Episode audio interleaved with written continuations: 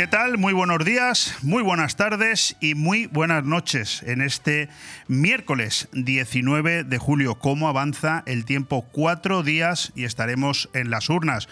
Unas urnas que tienen serias dificultades para votar. A 48 horas de que se cierre el plazo para votar por correo, 470.000 personas que habían solicitado la preceptiva documentación a correos todavía no han podido ejercer su derecho al voto. Si bien es cierto que los esfuerzos realizados en las últimas horas por parte de la empresa pública han permitido entregar todos los votos solicitados, existen al menos 280.000 españoles que han recibido dos notificaciones en sus buzones pero que no han podido retirar la documentación. Cabe imaginar que en muchos de estos casos los ciudadanos ya no se encontraban en la dirección indicada y previsiblemente miles de personas habrían iniciado sus vacaciones o emprendido sus viajes sin que la documentación les llegara a tiempo. Aunque en términos estrictamente literales el servicio de voto por correo haya funcionado sobre el límite de los plazos establecidos, no es menos cierto que desde un punto de vista práctico habrá españoles que no podrán ejercer su derecho fundamental o que, para poder hacerlo, tendrán que modificar sus planes con costes personales y económicos. No es una cuestión menor puesto que casi medio millón de españoles se encontrarán impedidos para hacer uso de su condición de electores o al menos se encontrarán expuestos a unas condiciones que pueden acabar siendo disuasorias. Es responsabilidad del Estado facilitar el ejercicio del derecho al voto y ningún ciudadano debería tener que asumir esfuerzos excepcionales para participar en unas elecciones. Aun cuando el empeño por parte de los trabajadores de correos haya podido ser ejemplar, no cabe duda de que la convocatoria de estas elecciones en una fecha tan insólita como el final de julio es la causa principal de que miles de personas se encuentren con severas dificultades para votar este 23J. El número de afectados supone una cuota nada desdeñable del censo electoral total y pragmáticamente las condiciones en las que se celebrarán estos comicios acabarán induciendo a una abstención no voluntaria.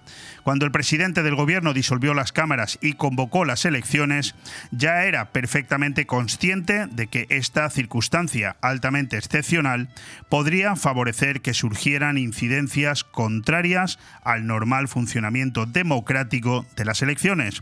Sin embargo, Pedro Sánchez antepuso su interés personal y sometió a Correos a un desafío cuya gestión acabaría por ser casi imposible. Celebrar unas elecciones en un momento en el que gran parte de la ciudadanía se encuentra desplazada y lejos del domicilio habitual suponía desde el inicio una temeridad. Las consecuencias prácticas que empezamos a constatar resultan absolutamente intolerables y el hecho de que existan miles de ciudadanos a los que no se les ha brindado en tiempo y forma la alternativa de votar por correo constituye un hecho de una gravedad innegable. Empezamos este aire fresco en este miércoles 19 de julio. Aire fresco en BOM Radio Benidorm todos los martes, miércoles y jueves de 12 a 2 de la tarde, Aire Fresco, el magazín de actualidad más completo de la comarca con entrevistas, noticias, opinión y entretenimiento en un aire fresco más renovado, más personal y más cercano de la mano de Leopoldo Bernabeu. Recuerda, todos los martes, miércoles y jueves desde las 12 del mediodía hasta las 2. También podrás escuchar Aire Fresco por las tardes en redifusión y los fines de semana un resumen con lo mejor del programa. BOM Radio Benidorm. Seguimos creciendo. Pues con un riesgo extremo por calor hoy, tras alcanzarse el récord de sensación térmica de 39 grados en una noche ayer, empezamos esta jornada de miércoles 19 cuando son las 12 y 4 minutos del mediodía y son 37 los grados que en este momento tenemos fuera de nuestros estudios, aquí en el centro de Benidorm con un cielo ligeramente nublado, aunque eso sirve de bien poco para intentar paliar este calor asfixiante que ya te adelanto, mañana bajará, no mucho, pero bajará aproximadamente aproximadamente unos 3 graditos. Serán 6 grados menos, 31 los que habrán a las 9 y 5 de la noche si nos escuchas en redifusión. Hoy tengo que ir rápido, tenemos un programa de dos horas como cada día, pero tenemos una cantidad de invitados importantes y muchas cosas que contarte. ¿Con quién vamos a contar hoy en el estudio de Bon Radio? Pues mira, ya lo tenemos aquí con nosotros, va a estar el todavía diputado nacional del Partido Popular, Agustín Almodóvar, con el que tenemos por muchas ganas de hablar, porque es un habitual de estos micrófonos, pero la verdad es que desde las elecciones municipales no lo habíamos vuelto a hacer. Después tendremos con nosotros a Manuel Villalón. Él es eh, policía local y es eh, miembro de la Asociación Sociocultural de este cuerpo de policía y han organizado una carrera solidaria para el próximo 24 de septiembre en favor de los niños con cáncer. Hablaremos largo y tendido con él.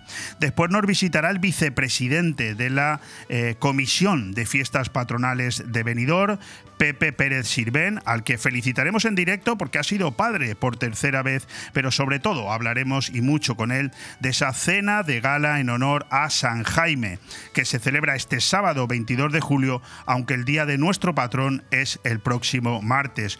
Continuaremos con nuestro amigo Carlos Dueñas, conductor y presentador de Tondi, todo nos da igual, nuestro programa de radio favorito que emitimos aquí todos los miércoles cuando termina y empieza el jueves a las 12 en punto de la noche. Por cierto, hoy con un programa basado en el misterio y en las curiosidades, pero fíjate qué título, Política Maldita, Maldita Política, maldiciones, conspiraciones, canibalismo, de todo ha habido en la política y lo vamos a poder escuchar esta noche. Continuaremos ya para cerrar la última media hora del programa con nuestro, eh, nuestro programa habitual de los miércoles, Vive el comercio de tu ciudad, donde seguiremos desgranando esa guía práctica para salvar una pequeña empresa en crisis y tendremos dos invitados de excepción hoy con nosotros. Estarán Damián Simón y Pascual Talaya. Ellos son los gerentes del grupo Lofer. Ahí lo dejo, dos consejitos eh, comerciales y vamos con nuestro diputado de cabecera, con Agustín Almodóvar. Bon Radio. Nos gusta que te guste. Nirvana Asesores te consigue subvenciones. Somos especialistas en creación de cooperativas, desde dos personas con múltiples ventajas sociales y fiscales, además de importantes subvenciones. En Nirvana Asesores no solo te ayudamos a cumplir tus obligaciones legales, también te ayudamos a crear. Cree y crea con Nirvana Asesores. En calle Limones 8, en el centro de negocios Benidorm. También domiciliamos sociedades y alquilamos despachos con precios low cost.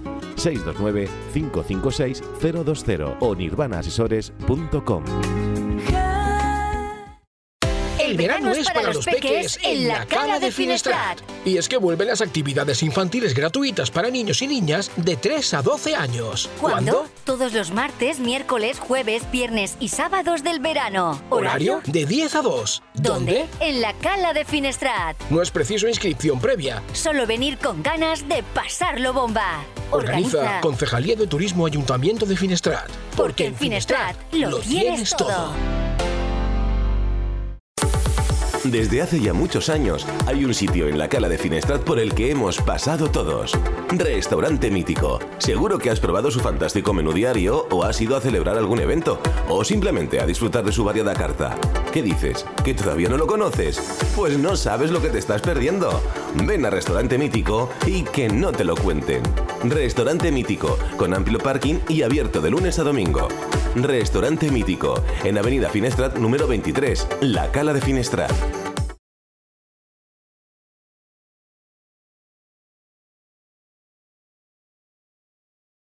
Aire Fresco. Programa patrocinado por Hotel Meliá Benidorm, Fomento de Construcciones y Contratas, Exterior Plus y Actúa, Servicios y Medio Ambiente. Bueno, vamos ya en este aire fresco especial de este miércoles eh, 19 de julio en el que no tenemos la posibilidad de perder ni un solo minuto porque como acabarás de escuchar en ese avance que te acabo de hacer son muchos los invitados y muchos los temas que tenemos hoy que tocar aquí. Agustín Almodóvar, diputado nacional por el Partido Popular, portavoz de turismo en el Congreso y candidato al Senado. Ten esto bien claro, candidato al Senado por el Partido Popular en Alicante. Bueno, pues hoy se dan dos circunstancias importantes. La primera, que apenas quedan tres días de campaña y cinco para que vayamos a votar. Y la segunda, que hace más tiempo del habitual que no hablamos con nuestro diputado nacional. Motivos ambos que nos permiten hoy hablar del más inmediato presente, pero también del reciente pasado, porque toca aprovechar que lo tenemos aquí para recordar algunas cosas. Querido Agustín, bienvenido. Muchas gracias, Leopoldo. Un placer, como siempre, estar aquí. Quedan tres días de campaña. ¿Podemos decir que está todo el pescado vendido o, o hay que seguir pidiendo el voto? Hay que seguir pidiendo el voto, hay que seguir pidiendo el voto hasta el viernes a las 12 de la noche, que es cuando, cuando, se cuando finaliza la campaña electoral oficialmente. Eh, vamos a seguir pidiendo el voto. Eh, de hecho, yo, mm, mi agenda, eh, como bien sabes, lleva desde el primer día de campaña a tope, intensa e intentando llegar a todos los rincones y sigue siendo así. Yo esta mañana estoy aquí con vosotros, pero me voy a otro sitio ahora, luego esta tarde tengo más actividad, vamos a volver a bajar a la playa, a hacer campaña en la playa como llevo haciendo, eh, dos, como he hecho dos días durante esta campaña. Vamos a estar en, otros, en unos cuantos pueblos más de la comarca y de la provincia, reuniéndonos con más entidades hasta el viernes apurándolo todo porque bueno, es, cierto que ahí tenemos una tendencia que, marcan las encuestas las encuestas que conocemos hasta ahora, que, nos dan al Partido Popular como claro favorito y vencedor de las elecciones, pero al final son, como digo yo siempre, son encuestas y la mejor encuesta y la única válida es la del domingo, eh, día de la jornada electoral, que los ciudadanos tienen que ir a votar. Y, esperar a que, bueno, que los resultados vayan muy bien. Yo creo que la cosa va a ir muy bien, pero es verdad que hasta el último momento tenemos que pedir el voto e intentar bueno, pues que nadie se quede en casa y como llevo diciendo varios días, eh, primero la urna y después la tumbona. Correcto. ¿Eres, eh, Agustín, de los que piensan que la campaña de 15 días es necesaria o, eres como yo, de los que cree que la gente pues ya debería tener su voto claro y que no hicieran falta ni, ni campañas? Bueno, tú me has escuchado muchas veces y yo lo, yo lo he repetido en muchas ocasiones yo soy de los que siempre ha defendido que las campañas electorales duran cuatro años. O sea, yo, mm, la próxima campaña electoral debe empezar, debe empezar el próximo día 24. Correcto. El lunes día 24 empezamos la siguiente campaña electoral.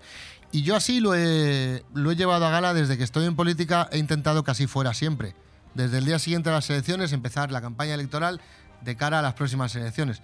Y estos 15 días de campaña electoral oficial deben ser, creo que, unos días pues, para poder hacer balance de, todo lo, realizado o de todo lo, pasado durante esos cuatro años o lo que tenga que durar la legislatura, porque esta legislatura realmente ha durado tres años y medio, pero sí que es verdad que hay que hacer un balance durante los 15 días. Es verdad que intensificamos estos 15 días la actividad quizás y estamos en muchos sitios. Mira, yo te pongo un ejemplo. El otro día mantuve un encuentro con los presidentes de las principales eh, asociaciones turísticas de Benidorm y no quise hacerlo pues como sueles hacer una reunión de este tipo, yo si me desplazo a lo mejor a algún otro lugar sí que organizo una reunión formal con ellos, pero es que con todos ellos he tratado a lo largo de estos cuatro años muchísimo.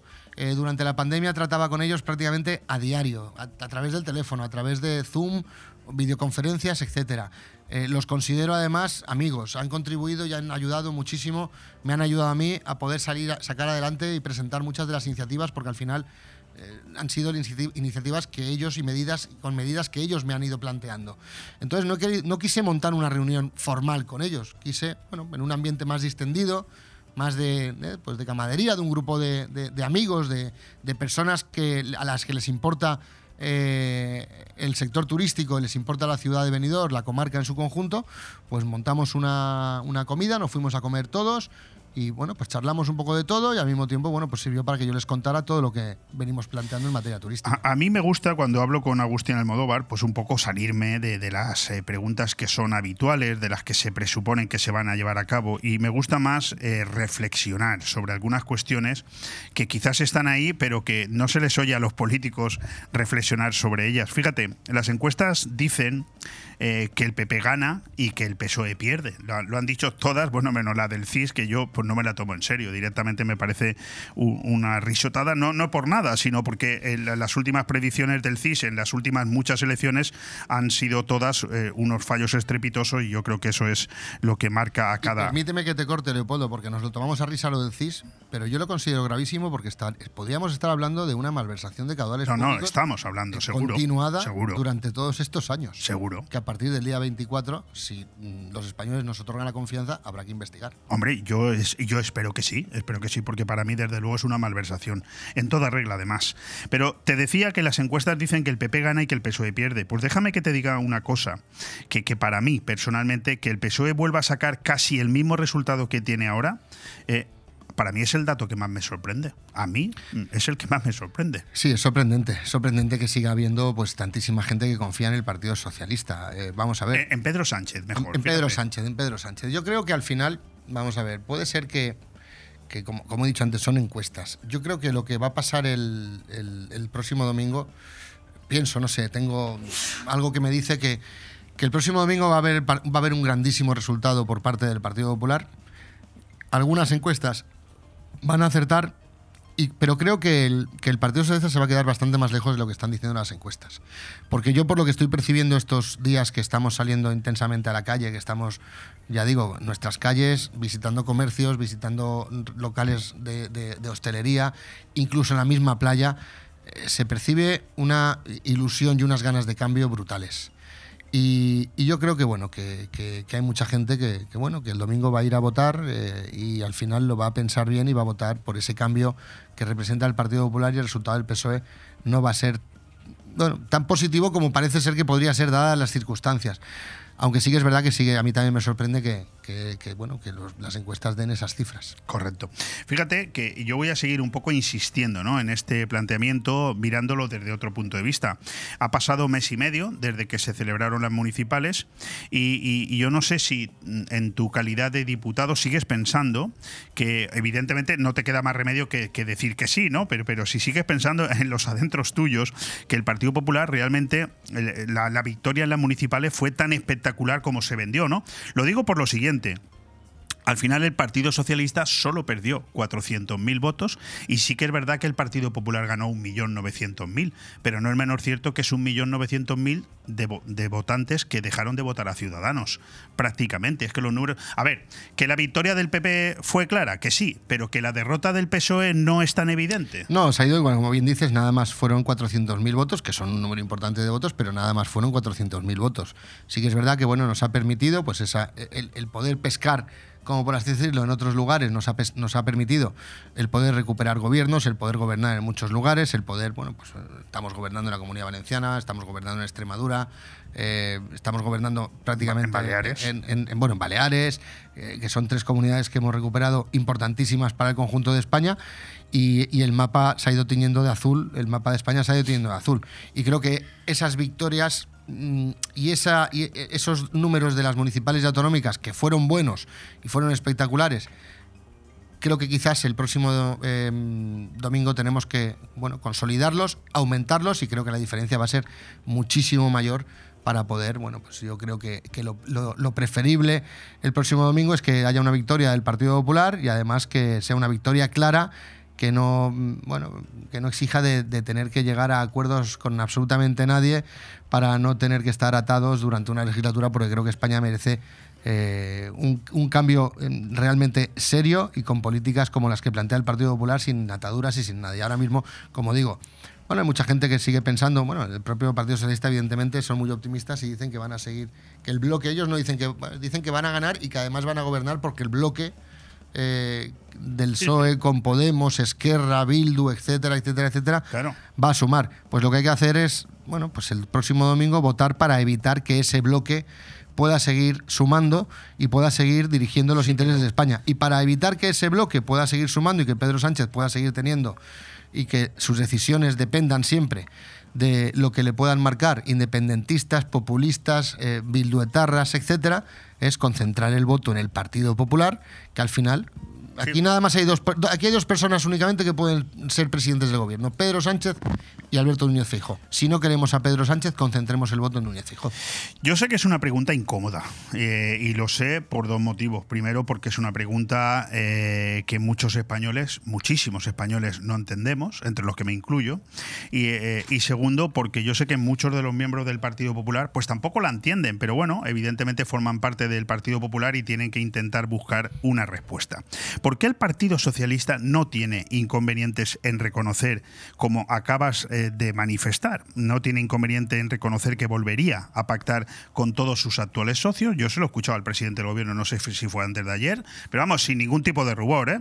Y en cambio, al Partido Popular le cuesta tanto entender que solo lo podrían hacer con un partido como Vox, que por cierto, hasta donde yo sé, es absolutamente democrático.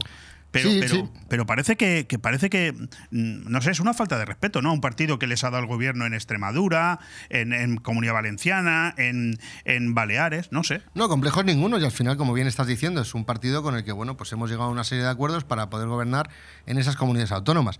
Lo que pasa es que estamos en una campaña electoral en la que el próximo domingo hay que votar. Y una vez se haya votado, veremos lo que deparan las urnas. Pero hasta el momento, nosotros lo que tenemos que manifestar es que lo preferible es eh, un gobierno en solitario. Lo preferible, evidentemente, y lo que quiere cualquier candidato que se presente en unas elecciones es ganar las elecciones por mayoría absoluta y no tener que depender de nadie. Si el próximo lunes eh, las urnas hubieran decidido o, se, diera el caso de que los españoles han votado y, la suma eh, tendría que y, la suma nos obligara a tener que pactar, bueno, pues evidentemente se hablaría y se intentaría pactar. Lo que, lo que es verdad que nosotros lo que hacemos es Vamos a ver, mm, y no, no, escondemos nada. Aquí hay un partido como es eh, Podemos, que es de extrema izquierda. Hay un partido como es Vox, que en algunas ocasiones lo han dicho ellos mismos, son de extrema derecha y los extremos nunca han sido buenos. Y aquí hay dos partidos como el PSOE, el Partido Socialista, que son los partidos que han gobernado en España a lo largo de la historia y que cuando ha habido necesidad, con políticos de altura, se han llegado a grandes acuerdos y a grandes pactos en favor de los españoles.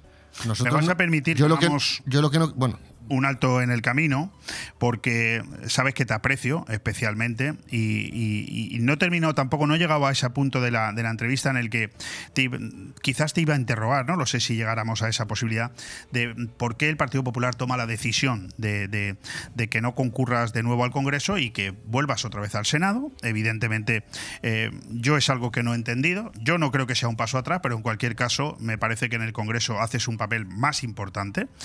Pero, pero en Benidorm no soy el único que te aprecia. En Benidorm hay más gente que te aprecia. Y yo he querido que alguien eh, telefónicamente pues, pues, eh, te, transmita ese cariño que se te tiene y ese trabajo que has desarrollado en los últimos años en defensa de, de Benidorm. Y he querido que fuera uno de tus... Pues así vamos con las sorpresitas, vamos mal, ¿eh? Uno de tus mejores amigos. Eh, querido Raúl, ¿cómo estás? Buenos días, Leo. Muy bien. Pues aquí tengo a este hombre, a este hombre que, lo veo yo que se está empezando a emocionar. Y yo no he visto nunca a Agustín Almodóvar emocionarse. Nunca. Lo digo así claramente y se está emocionando. Pero, pero Raúl, a este hombre hay que, hay que darle unas palabras de apoyo porque, porque la verdad es que en estos cuatro años se ha dejado la vida por venidor. ¿Verdad que sí? Bueno, estos cuatro años no, yo creo que 25 años lleva dando, dándolo todo por venidor desde que fue presidente de las generaciones y empezó su, su carrera, digamos, política eh, hacia, hacia lo que es el bien de venidor, el bien del turismo, el bien de España en general. Y bueno, él ya sabe que tiene todo mi apoyo. Agustín, buenos días. Muy buenos días, Raulito. Y, y nada, que que sí, eh, creemos que... Escucha, Raúl, ahora, se, acaba, de poner serio, pero si le llegas a decir buenos días hace un minuto, no te hubiera podido contestar. Qué bueno que digo que sí, que para mí ha sido un paso atrás, que, que, yo creo que la persona que más ha intervenido, que más ha luchado y que más ha peleado en el Congreso, que es Agustín, y los datos lo dicen, no lo digo yo, eh, que se le que se le haya a lo mejor eh, dado un paso atrás para ir al Senado, yo siempre digo que hay que ser positivo y hay que ser optimista. A lo mejor ese paso atrás se le ha dado porque si, si de alguna manera gana su partido, porque las encuestas lo dicen, pues creo que, bueno, seguro que hay algún puestecito eh, con presupuesto donde va a poder hacer un bien por, por venidor y por España y por el turismo eh, ahí para Agustín. Estoy convencidísimo de que, de que algo, de que algo eh, se le va, se le va a, dar simplemente por, por, dar las gracias un poco todo el trabajo que ha ido haciendo por el turismo y por, y por venidor. Oye, Raúl, qué difícil en la política, te lo digo por, uno que ha estado dentro, tú no, tú no lo sabes, pero, pero lo vives, ¿no? Porque ser presidente de AICO lo vives. Eh, fíjate, ayer hablábamos aquí de la posibilidad de que Nuria Montes fuera consellera de, turismo, que es algo que quizás sabremos hoy. Estaría bien que... que Está ya confirmado, ¿eh? ¿Está confirmado ya? Está confirmado. Ah, pues ahora te paso, si quieres, las 10 consellerías que ya me las han filtrado. Ah, pues mira, pásame, pásamelo porque es un dato que lo vamos a dar aquí en directo en la radio. Gracias, Raúl Parra, te lo agradezco. Pero estaría bien que Agustín Almodóvar fuera el ministro de Turismo, ¿no? Hombre, por supuesto, y creo que no hay mejor persona que, pueda dar. Nosotros siempre desde AICO hemos eh, dicho que, que los ministerios o las consellerías deben llevarlas eh, políticos, pero siempre que tengan idea de ese de esas decisiones que se van a tomar, ¿no? Aparte que están los técnicos que siempre les van a dar eh, esas informaciones para luego ellos tomar decisiones, pero yo creo que el sentido común tiene que tener algo importante y esos mismos ministerios, esas mismas consellerías los deben llevar personas que dependan de ese sector o que hayan eh, tenido alguna relación con esos sectores a los que van a dirigir simplemente por lo que he comentado, por el sentido común y porque va a ser siempre lo mejor y de cara a las patronales, a las asociaciones siempre nos va a venir mucho mejor, ¿no? Pues eh, Raulito Parra, presidente de AICO, amigo personal de Agustín Almodóvar desde la infancia, yo creo que ha sido, eh, yo te agradezco que hayas querido entrar, eh, es un detalle, estamos en verano, estamos a cuatro días de elecciones, pero no dejamos de estar en verano y quería darle yo esta sorpresa a Agustín, porque oye, el político al final siempre está muy solo, siempre, y que de vez en cuando alguien le diga alguna palabra también en, directo y que sea positiva, pues no, no está de más. No, pero es verdad, y permíteme, Raúl, muchas gracias por, por entrar, no sabía nada de verdad, ha sido una, toda una sorpresa. Además, tengo tenía previsto esta mañana acercarme a verte y todo. O sea que eh, luego me acercaré y te daré un abrazo más fuerte todavía. Venga. Muchísimas gracias, Raúl. Un fuerte abrazo. Eh, Leo, te acabo de pasar justamente lo que hemos hablado. Muy bien. Ya lo pues, Vale, pues lo estoy mirando ya. Muchísimas gracias, Raúl. Venga, gracias a vosotros. Hasta luego. Pues mira, ya tenemos correcto. Eh, el vicepresidente primero va a ser Vicente Barrera, eh, la vicepresidencia segunda Susana Camarero, el conseller de Hacienda, Economía y Administración Pública Ruth Merino, la Consellería de Justicia e Interior Elisa Núñez, la Consellería de Sanidad Marciano Gómez, la Consellería de Educación José Antonio Rovira, la Consellería de Agricultura, Ganadería y Pesca José Luis Aguirre, el conseller de Medio Ambiente, Infraestructuras, Agua y Territorio será Salomé Pradas y la consellera de Innovación, Industria, Comercio y Turismo, Nuria Montes. Una primera valoración, Agustín. yo creo que es, una, es un gobierno, eh, creo que muy preparado. Yo conozco a muchos de los que... ¿no? Sí, a muchas de las, sobre todo, sobre todo conozco, a, bueno, a las mujeres, a prácticamente a todas ellas, porque fíjate que con, Salomé Pradas fue compañera mía en el Senado hace, unas, hace un par de legislaturas y creo que es una persona muy capaz para la, encomienda que le, ha, que le ha encargado Carlos Mazón.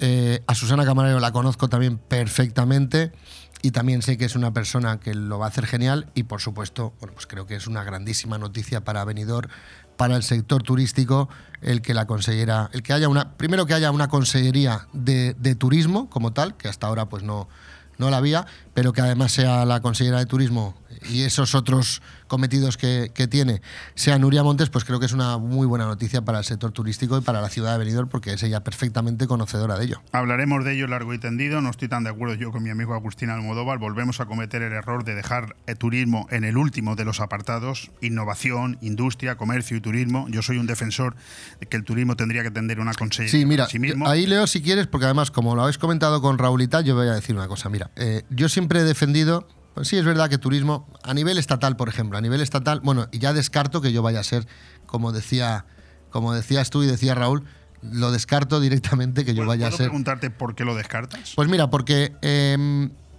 a partir del próximo día 24, cuando el presidente Fijo sea, eh, sea presidente del gobierno, si así los españoles lo quieren, va a haber una reducción de ministerios importantes. Las competencias en materia turística están transferidas a las comunidades autónomas. Eh, por lo que realmente contenido, un ministerio con, cierto contenido eh, en materia turística no tendría ningún sentido que hubiera. Tendría sentido que pudiera haber un ministerio donde, bueno, pues como está ahora que es industria, comercio y turismo, pero donde turismo no fuese el segundo. Yo siempre he defendido que, bueno, si tiene que compartirlo con alguna otra competencia, no fuera el segundo apellido, fuera el nombre propio. Se llamara Ministerio de Turismo, e Industria y Comercio, si quieres. Tu- Turismo. Bien, pero turismo al final, Ese- pero por lo que te digo, lo que sí que creo que es, es fundamental es que, y creo que mm, dentro de la cabeza del presidente Fijó puede que esto esté, como te voy a decir, es que turismo, él cuando ha sido presidente de la Junta, siempre, desde que fue presidente, desde que le eligieron presidente de la Junta, siempre turismo dependió directamente del presidente del gobierno porque él era consciente de la importancia que tenía para el conjunto de, Para Galicia. de- de Galicia. Por la ruta, el, perdón, el camino de, Santa- de Santiago, la ruta Secovea. Creo que mm, por ahí podremos, eh, podemos ir, porque creo que el presidente del gobierno mm, es perfectamente eh, conocedor de la importancia que tiene el turismo y quizás, pues de alguna manera, vincular la presidencia al gobierno y que tenga una importancia destacada en el gobierno, que es además lo que llevamos reclamando, o lo que el sector viene reclamando desde el primer momento. Tenías, tenías razón, cuando empezábamos la entrevista no nos da tiempo No, no, prácticamente ¿cómo va a dar tiempo? Porque nos queda, nos queda poco menos de, de- de un minuto para marcharnos y yo no te voy a hacer ninguna pregunta más, simplemente mm, ayer leí que podría la industria turística llegar este año al 20% del Producto Interior Bruto, es un dato que, manifiesto, que puse aquí de manifiesto delante de Alberto Varela, director del Hotel Meriá, y yo te quería preguntar simplemente, pero como a modo de reflexión, ¿a qué porcentaje tendremos que llegar algún día para que en este país se trate con respeto al, al sector, el Pues- respeto que se merece? Pues Leopoldo, yo creo que a partir del día 23 al sector turístico se le va a empezar a tratar con el respeto que merece. Lo tengo clarísimo porque mira, nada más que nada más hay que coger el programa electoral en materia turística del Partido Popular y leerlo y ver como nunca antes en la historia de las elecciones, nunca el Partido Popular había presentado un programa electoral en materia turística tan completo como el que se presenta. ¿Cuánta culpa del que en además, eso? pues mm, es que te iba a decir, del que además mm, soy, bueno, pues parte buena parte responsable porque lo he elaborado prácticamente yo, pero lo he elaborado yo em, apoyándome mucho en el sector, en todos. En los hoteleros, en los hosteleros, en los comerciantes turísticos, en, en- en las agencias de viajes, los guías de turismo, las tiendas de souvenirs, en todos ellos porque son todos parte, parques de atracciones, no me quiero dejar a nadie, pero al final son todos parte esencial del entramado turístico. Y teniendo además, mm, siendo plenamente conscientes de que además es un sector tremendamente transversal y cada departamento ministerial va a tener incidencia en turismo. Y eso, mm, a partir del día 23, sé que va a haber, estoy plenamente seguro que va a haber un gobierno que es plenamente consciente de Pues- ello y le va a dar al turismo el trato que merece. Se nos quedan muchísimas cuestiones encima de la mesa, pero no hay tiempo para más. Bueno, sabemos que esto suele pasar siempre cuando hablamos con Agustín Almodóvar y eso que llevamos más de 22, 23 minutos. Nada, la de- próxima pregunta-respuesta cortitas. Pregunta-respuesta. Eso será ya a partir de la semana que viene, en la que, bueno, te deseo lo mejor. Eh, Agustín Almodóvar, repito, candidato al Senado por la provincia de Alicante. Te deseo lo mejor este fin de semana y le deseo lo mejor también a tu partido, porque evidentemente soy de los que opina que hace falta un cambio en España. Pues muchas gracias, Leopoldo, y, y mucha paciencia también a los ciudadanos el próximo domingo, que acudan a votar y que, bueno, y que tengan algo de paciencia, que va a hacer calor, pero que es necesario que voten. Así será. Un abrazo. Un abrazo. Bon Radio. Nos gusta que te guste. La cámara con esa era sobre la una. Quería picar algo, yo quería comer. Me pusimos en la barra mano a mano los dos. Ando besándole a repetirlo otra vez. Yo con esto ya he comido. Me voy. ¿Cómo dice?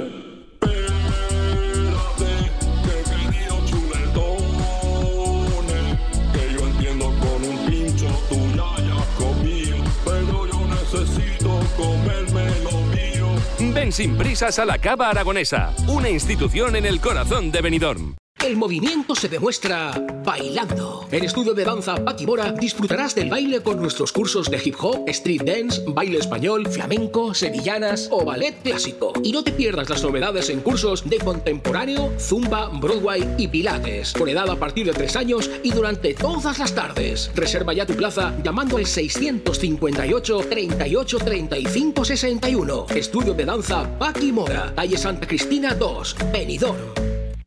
Hotel Meliá Benidorm, un paraíso tropical en la ciudad de los rascacielos. Además de destino de vacaciones por excelencia, el Hotel Meliá Benidorm cuenta con 1.900 metros cuadrados de salones donde realizar reuniones y presentaciones de empresa y sus eventos más especiales, comuniones, bodas, cenas de empresa o cualquier tipo de evento social. Ven a visitarnos y descubre todas las opciones que el Hotel Meliá Benidorm puede ofrecerle. Hotel Meliá Benidorm, un paraíso en la Costa Blanca. La tradición es un arte y en Mesón el Segoviano somos artesanos.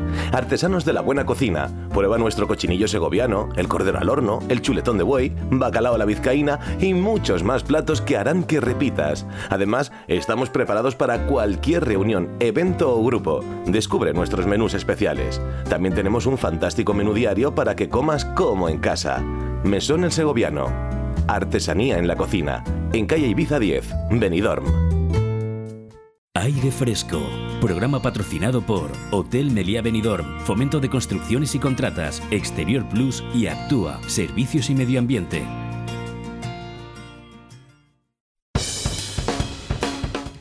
La policía local de Benidorm se encuentra inmersa en la organización de la primera carrera solidaria a beneficio de Aspanion.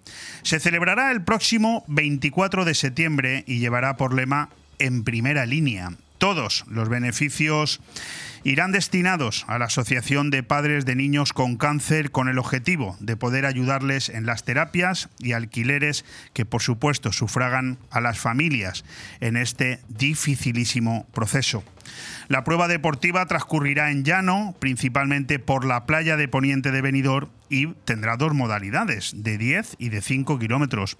El Club Atletismo Benidorm, como no podía ser de otra manera, Calcula en al menos un millar de personas las que podrían participar en la competición, que podría marcar incluso récords en el tiempo de ejecución, pues gracias a los corredores expertos que los tenemos y muy buenos aquí en Benidorm, porque claro, la, facilidad del tramo en llano así lo va a permitir. En cualquier caso, la carrera es abierta para todos los públicos y tendrá también una modalidad para quienes solo quieran realizarla andando.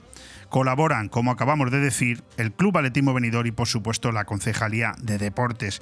Tenemos con nosotros aquí en BOM Radio a Manolo Villalón. Él me explicará luego, no sé si en público o en privado, me explicará por qué se metió a policía, porque este hombre tiene más bien tiene un concepto de, ONG importantísimo, ¿no? Manolo Villalón es policía local, es miembro de la Asociación Sociocultural de esta policía, de este grupo, de este cuerpo de la Policía Local de Benidorm. Y eh, Manolo, Benidorm correrá por el cáncer infantil el 24 de septiembre. Qué bonito, ¿no? Pues sí, eh, la verdad es que estamos ilusionados con esta carrera y estamos encantados de poder ayudar en lo que podamos. Bueno, eh, ¿por qué en primera línea? Bueno, porque significa un poco esa lucha que, que, mantienen diaria estos niños y niñas y sin descanso combatiendo la enfermedad. Eh, por otro lado, también representa esa lucha constante de la policía local y de otros miembros de fuerzas y cuerpos de seguridad eh, en, en, esa atención a, a diaria al ciudadano Representa evidentemente el itinerario que hemos elegido, que es la primera línea de, ambas playas, la poniente y levante de Benidorm. Y en definitiva representa eh, el apoyo que debemos prestar todos a, esta situación que viven estos niños y, y, debemos acompañarles en esa primera línea de salida de sí, la carrera. Vamos a hablar de eso un poco, pero a mí me gustaría, bueno, ya que te tenemos aquí, vamos a aprovechar un poco para, para, para presentarnos y para darnos a conocer y que la, la, gente que nos escucha sepa un poquito más de vosotros. ¿Qué es la Asociación Sociocultural de la, de la Policía Local de Benidorm? Manolo. Bueno, la, la, asociación es un grupo de compañeros de, que pertenecen todos, evidentemente, a la, a la policía local de Benidorm eh, que se encarga pues, de todas estas actividades. Eh, nuestro presidente Rafael Urbano y pues se encarga de todo este tipo de, solidaridad, de colaborar.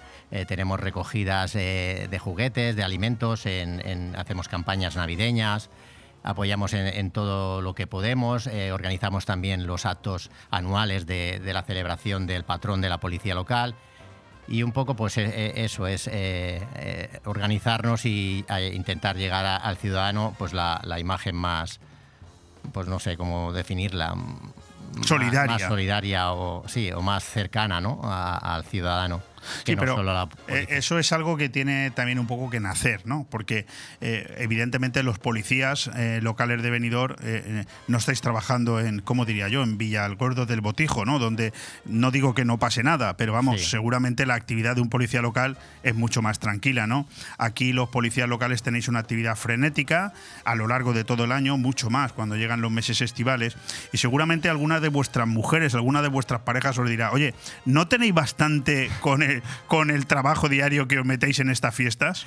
Pues evidentemente, pero bueno, la satisfacción de poder ayudar a los demás, eh, no solo eh, cuando te pones el uniforme, sino después también en tu, en tu día a día, pues, pues te satisface de alguna manera, pues eso. Eh, te llena de orgullo de, de poder colaborar y, y apoyar en lo que puedas. Oye, ¿por qué nace esta asociación y, y quiénes la creáis? Bueno, nace, como bien he dicho antes, eh, en el seno de la propia policía local y porque eh, la policía local no celebraba como tal su patrón, ¿no? Eh, veíamos que la mayoría de los, de los policías locales de la comarca pues celebraban a lo mejor los ángeles custodios, que son los, mismos patrones de, de la, de- la Policía Nacional, pero nosotros no teníamos una celebración eh, la pro- del propio patrono de la policía local. Correcto. Eh, haciendo una averiguación por unos compañeros, pues eh, eh, visualizando la hemeroteca, pues consiguieron pues eh, dar con el, el primer nacimiento, el primer eh, nombramiento de, de, del los que antes eh, ejercían funciones de policía local, los, los serenos. Y, y pues a partir de ahí eh, hicimos eh, el, el aniversario. Yo voy a contrastar eh, estas palabras de- de- del bueno de Manolo Villalón, voy a contrastarlas con su jefe. Voy a preguntarle a su jefe a ver si realmente Manolo está, está diciéndonos la verdad o- o a ver qué nos está diciendo. Que- querido Luis Martín Arevalo, jefe de la policía, intendente jefe de la policía local de Benidorm, ¿cómo estás? Hola, ¿qué tal, Leopoldo? Hola, Manolo, ¿qué tal? ¿Cómo estáis? Hola, jefe, a la orden. Pues, eh, pues yo a la orden también. Yo quería eh, preguntarte, eh, mm, Arevalo, pues yo te conozco por Arevalo. eh, a Sí, mí lo sí, de Luis Martín me, me- me- me- me- me cuesta un poco más. Este Por señor, este. Manolo Villalón, ¿este nos está diciendo la verdad o, o- o- o qué está diciendo? Efectivamente, eh, estamos celebrando San Jaime, la fiesta de San Jaime, que hay en verano, malas fechas para poder eh, celebrar algo. correcto. El día, de la, el día de la Policía Nacional tampoco podía ser, entonces pues, pues Enrique Sus, concretamente, policía de, de Benidorm, estuvo investigando la hemeroteca y descubrió que los primeros guardias de términos se nombraron pues por allí no sé las fechas exactas ahora porque no me pillas en el despacho, pero por 1800 y pico a finales. Y bueno, pues eh, eh, decidimos Oye, eh, celebrar la Luis, fiesta de la policía. ¿Tú ya estabas por ahí en 1800 y pico o no?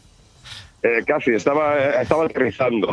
ya, elefante viejo ha sido los dinosaurios de la plantilla, sí. sí, sí, sí.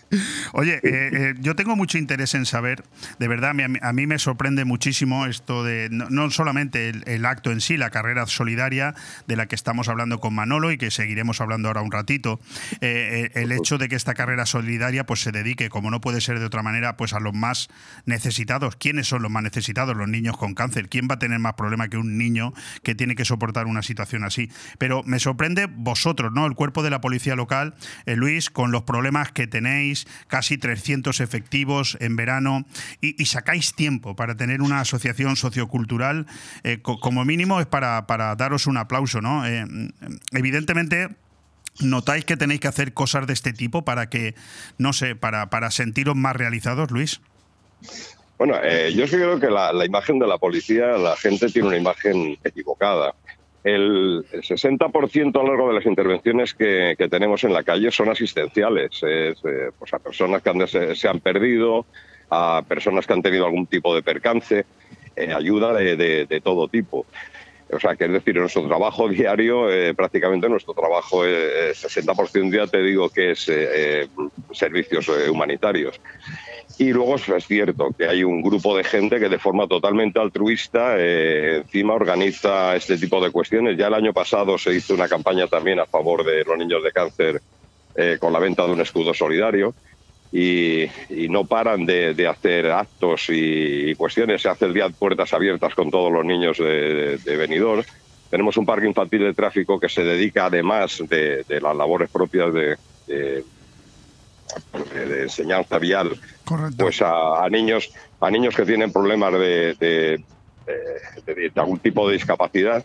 Y este año que viene se va a iniciar además un proceso para jóvenes que tengan problemas de adaptabilidad, también desde el Parque Infantil de Tráfico con participación de otros agentes, eh, para evitar eh, problemas de suicidio y historias de estas. O sea, es decir, siempre estamos eh, con ese tipo de programas, pero no es extraño porque ya te digo, el 60% de las intervenciones son asistenciales. Pues yo no, no voy a molestar ni un minuto más al jefe de la policía local y menos un, un 19 de julio que no quiero saber cómo es su agenda, no me la quiero imaginar, pero sí te quiero agradecer que hayas tenido este detalle de entrar en directo aquí en Bon Radio, sobre todo también un poco pues para felici- felicitar ¿no? la labor de, la, de la Asociación Sociocultural de la Policía y en este caso también pues a Manolo Villalón, al cual conozco precisamente por este tipo de actos, que raro el año que no pasa por, por la emisora de radio para contarnos alguno, Luis. Pues efectivamente, Manolo es una de las personas involucradas a tope con ese proyecto. Hay otros muchos, Rafa Urbano, eh, Encarna, eh, Palomares. O sea, hay, eh, hay mucha gente que está involucrada con este tipo de, de proyectos, dando clases, haciendo enseñanzas. Y por supuesto, Manolo, mi enhorabuena y mi agradecimiento porque esto lo hace de forma altruista y ha Muchas gracias, conseguido involucrar a un montón de asociaciones. Prácticamente ya está cubierto eh, los gastos que origina la carrera y ahora todo lo que se saque son inscripciones y todo irá para los niños del cáncer. Y, y me parece Así es, sí. pues eso, pues que, es, que es importante eh, que hagamos esto. Y eh, respecto a lo que decías al principio, simplemente decir que en el retén de policía tenemos esas páginas de, de- del bando de aquella época que están expuestos allí. Cualquier persona que tenga interés puede ir a, verlo y consultar cuando está escrito de puño y letra de cómo se hacían entonces las cosas. Y ahí figura en la fecha que fueron nombrados los primeros guardias de término. Pues a ver qué día te a ver qué día te apetece y vienes por aquí por la radio y hacemos un reportajito de esto, ¿eh? Pues está- eh, estamos en contacto. Y muchas gracias, Leopoldo, lógicamente, por darnos, por darnos eh, pues eso, audiencia y que la gente sepa que, pues en fin, que no es Sí. eh, diario, pues, lamentablemente forma parte de nuestro trabajo, lógicamente, mantener el orden, pero que, que nos dedicamos a muchas más cosas aparte de eso. Es mi obligación y es un honor. Un fuerte abrazo, Luis. Igualmente para los dos, gracias Manolo y gracias Leopoldo. Un abrazo, jefe. Oye, Manolo, no te he preguntado yo, ¿qué tal Dime. con el nuevo concejal de Seguridad Ciudadana, con el amigo Chule? Pues encantado, la verdad es que... Es buen tipo, ¿eh? Sí, lo Tiene poco- mucha experiencia. Sí, la verdad es que sí. Es una persona magnífica y sobre todo muy, muy cercana y, y, bueno, es, tanto él como Javier de- del concejal de deportes se han volcado eh, con nosotros en esta carrera solidaria y estamos encantados de- por el apoyo institucional que estamos recibiendo. ¿Cuáles son los objetivos de la, de la carrera? Bueno, los objetivos en un principio nos los planteábamos en, en llegar a 500 corredores, pero ya veo que, que, que el, el trabajo que estamos haciendo y, y creo que la implicación que estamos teniendo vamos a llegar a, a- a ese millar que queremos. Ese sería nuestro objetivo.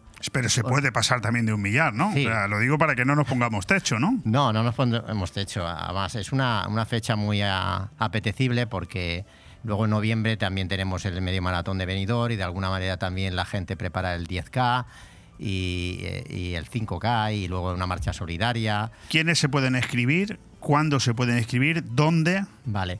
Eh, se pueden inscribir a partir del día 24, el lunes 24, estará abierta ya la inscripción a todos los que quieran eh, participar en, esta primera línea. Eh, en la página web del grupo Bro- Brotons, www.brotons.com. Ahí pueden inscribirse, eh, hemos establecido varias categorías, eh, depende de la carrera que quieran hacer. Y, y no solo eso, una novedad muy importante que te nos ha ofrecido también Brotons es que en, en las, eh, los que no quieran eh, participar o no puedan participar. Los abueletes día- como yo podemos salir a caminar, Sí. ¿no? Pero no solo eso, si no estás en Benidorm y quieres colaborar con la carrera, hay un icono de donación. Ah, y muy bien. Cualquier persona puede donar eh, lo, lo que desee. Porque es para Spanion, Exacto, es para los es niños con cáncer, ¿no? Íntegramente para, para Spanion, todo, todas las, las inscri- inscripciones, todo lo, todo lo que se recaude de la carrera va a ir íntegramente a Spanion. Pues si me lo permites, como estamos hablando de Aspanion, hay alguien que te quiere saludar y que te quiere agradecer que, que estés aquí, que, que te hayas involucrado de esta manera en, en esta actividad y como no podía ser de otra manera, pues es el presidente de Aspanion, lógicamente, que, que ha pues querido una estar con sorpresa. nosotros. Querido Frank, ¿cómo estás? Bueno, bueno, soy presidente. Para mí, me- me- me quedo- perdona, perdona, para mí sí. Bien, vale, Y para aquí, ti. y en esta radio mando yo. Lo digo porque hemos tenido Pues- al jefe de la policía de un momento. Te- ahí no mandaba nada, pero ahora ya mando yo otra vez.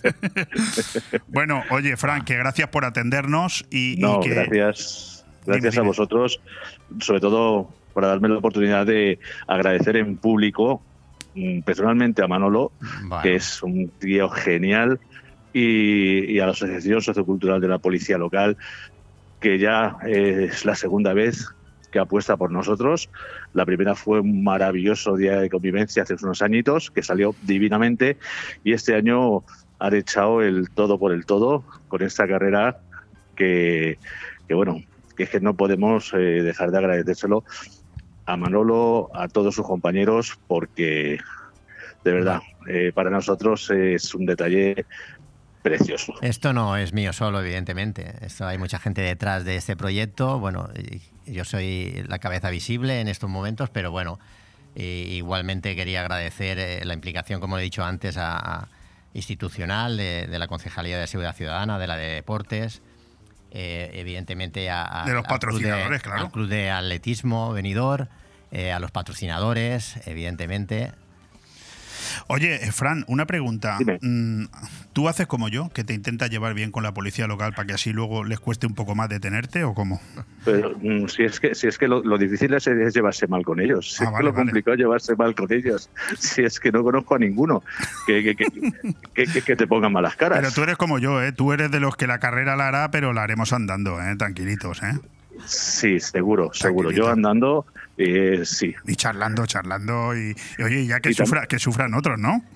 Sí, lo que sí que también quiero agradecer por aquí también en Vox Pública es agradecerle a María José y a Jorge, miembros de la Junta Local, que desde el principio eh, han estado ahí y si no llegase por ellos, pues eh, no hubiésemos podido estar a- al lado vuestra como estamos hasta Toda la ahora. implicación de Español ha sido maravillosa. desde- Además, oye, eh, septiembre es el mes del cáncer infantil, ¿no? Sí. Y, y Sí. yo quiero preguntaros a los dos si es casi una obligación moral que, que toda la sociedad pues nos terminemos implicando y, y colaborando, porque mm, claro, a quien tiene la desgracia, y a Fran no se lo vamos a contar, lógicamente, de sufrir un caso así, pues es cuando realmente uno abre los ojos, pero no hay que esperar a que pase algo así para abrir los ojos y darnos cuenta de que hay que colaborar en este tipo de actos, ¿verdad?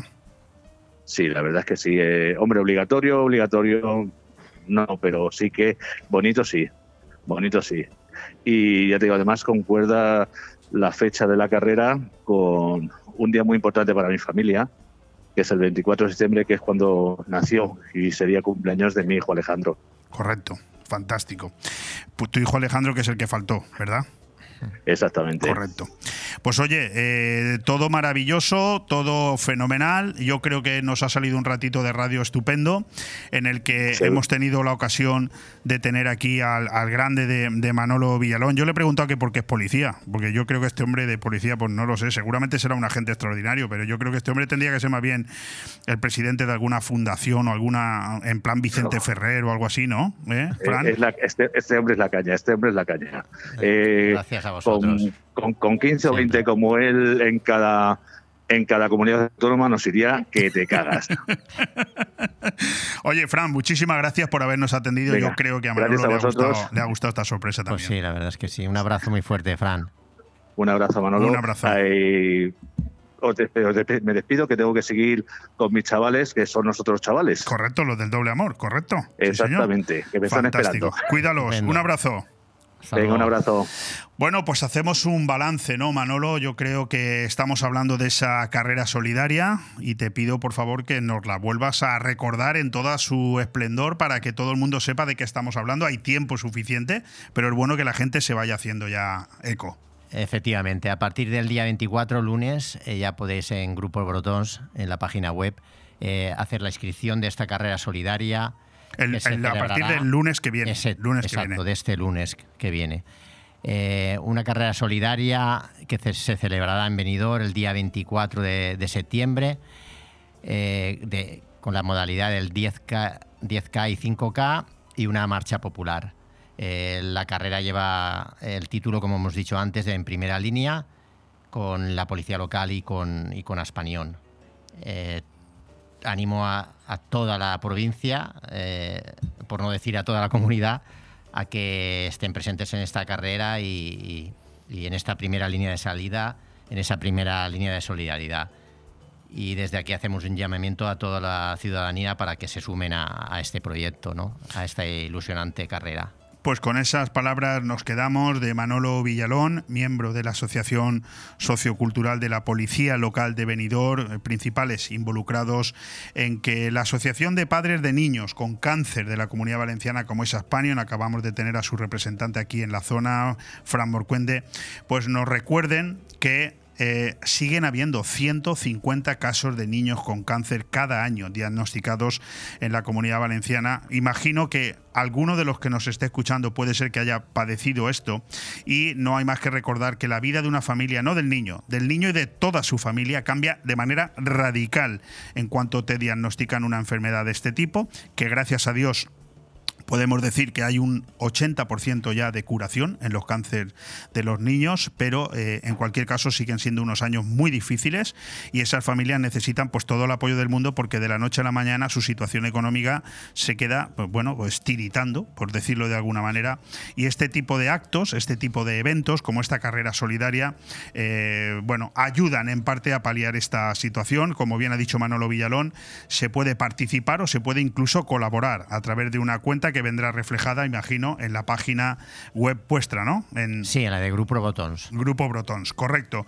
Bueno, pues con eso nos quedamos, Manolo. No sé si quieres añadir algo más. Yo encantado de que estés aquí, vamos. Bueno, pues lo que hemos dicho antes, agradecer no solo el- la implicación de, de toda la Asociación Sociocultural de la Policía Local de Benidorm, sino evidentemente a la- a- a- al apoyo institucional, al Club de Atletismo, a Aspanión, tanto de Alicante, eh, Alejandro, el vicepresidente a nivel de la Comunidad Valenciana, como a Jorge y a María José, de aquí Frank, de, de Aspanión, de Benidorm, y a todos los patrocinadores. Eh, Fantástico, sí. TM Grupo Inmobiliario, Caixa Callosa, al Benidorm Palace, a Chocolates Marcos Tonda, a Onda Cero, los compañeros de Onda Cero, al Casino Mediterráneo, a Bromar Textil, al Colegio Lope de Vega Internacional, a Inmet Hospitales, a Blau y si me dejo alguno, pues que me disculpe, pero creo que los he dicho a todos. Muchísimas gracias, muchísima suerte y tendremos tiempo antes de que llegue el 24 de septiembre de volver a recordar esta carrera, Manolo. Encantados de contar contigo. Un fuerte abrazo. Muchas gracias por todo.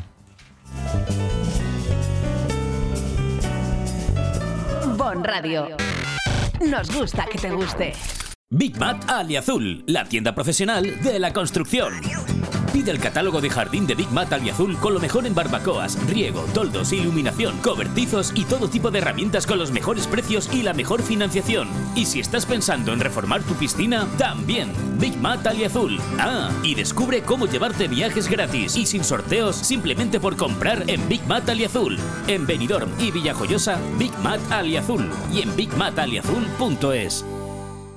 El cambio climático es un reto global que afecta especialmente a la comunidad valenciana. Afortunadamente, su ciudadanía, empresas e instituciones han decidido ponerse en movimiento, adoptar los compromisos necesarios para generar un clima de responsabilidad compartida capaz de inspirar a millones. Descubre cómo en climasparaelcambio.es, una iniciativa de Hidracua y sus empresas participadas.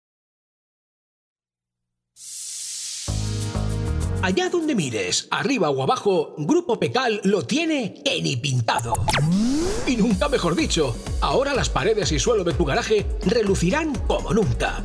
Además de realizar pavimentos industriales y deportivos, impermeabilización y rehabilitación de superficies y fachadas, el mundo de la pintura no tiene secretos para nosotros. Entra en pecal.es y decide de qué manera podemos ayudarte. Grupo Pecal, desde Altea, para todo el mundo. ¿Te gusta que los pucheros sepan con el máximo sabor? ¿Te encantaría ver esos solomillos y entrecots brillando en la parrilla? ¿A que no quieres jugártela con la barbacoa? Pues en Carnicería Alfonso Lara tienes la seguridad que no te va a fallar nunca. Porque la mejor combinación de calidad y precio con los mejores productos selectos la tienes aquí. Carnicería Alfonso Lara. La mejor carne al corte de buey, vaca, pollo, cerdo y cordero. Ven a comprobarlo en Garita 10 de Benidorm. Carnicería Alfonso Lara. Siempre junto a ti. ¿Te gusta llegar a tiempo a tu destino? ¿Volver a casa tan cómodo y seguro como si fueras tú mismo el que conduces? Radio Taxi Benidorm. El mejor servicio a tu entera disposición. Descárgate nuestra aplicación Pide Taxi para el móvil y solicita un taxi de la manera más fácil. Visita nuestra web radiotaxibenidorm.com. Radio Taxi Benidorm 96 586 2626. Aire Fresco. Programa patrocinado por Hotel Meliá Benidorm, Fomento de Construcciones y Contratas, Exterior Plus y Actúa, Servicios y Medio Ambiente.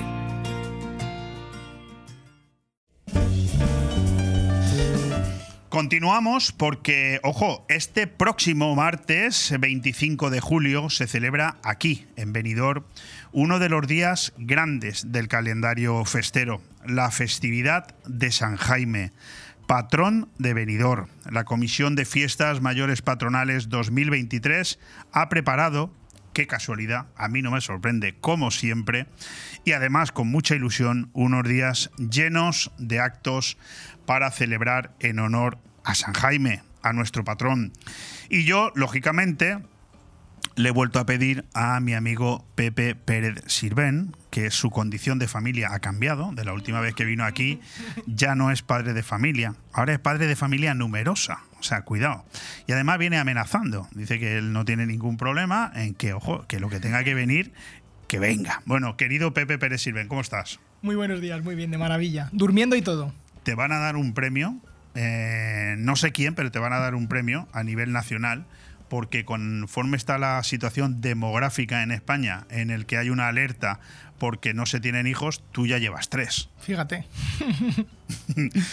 no sé, enhorabuena. Muchas, muchas gracias. Hay veces que digo, no sé si hay que darle enhorabuena o el pésame en ese sentido. No, no, no, pero no, yo estoy súper contento, estoy súper contento porque es una, es una pasada. Las niñas mayores disfrutan mucho del peque que teníamos. A ver si. Tienes dos niñas y ahora has tenido un niño, ¿no? Un nene, el mimadito va a ser. ¿Y tu, ¿Y tu mujer qué tal? ¿Qué dice? Muy bien, encantada. O sea, muy bien. Encima el peque se porta de maravilla. Sigue. ¿Duermes? duermo muy bien, duermo mejor que antes. No la voy a decir muy alto por si acaso. por si no se escucha tu mujer. Va a decir, claro, tú duermes, pero yo no. se, porta, se porta bien, Se pequeño, porta ¿eh? Se porta bien. Bueno, enhorabuena, Pepe Pérez Sirven, gerente de Opel Pérez Pascual y, bueno, también eh, su familia, eh, gerentes de Helado Sirven y de eh, Juguetes La Rosita, que yo siempre, se me olvida siempre la marca, ¿verdad? Juguetes La Rosita. Toys Venidor, Toys juguete la. Rosita. Pero yo es que soy muy antiguo. Ya sabes que yo soy chapala antiguo, yo digo Juguetes La Rosita. Haces bien, de juguetes La Rosita, Toys Venidor, Toys Venidor por Toy Planet, que es la, la cooperativa Correcto. en la que estamos, que ya no es ni cooperativa, yo también voy un poco... Me prometiste que me traerías a tu pasado? primo aquí a hablar de helados. Se va a pasar el verano y no me lo vas a traer. Es que en verano vende helados, no se dedica a hablar en las radios, pero... No, pero ni yo tampoco. Yo no lo he visto por aquí.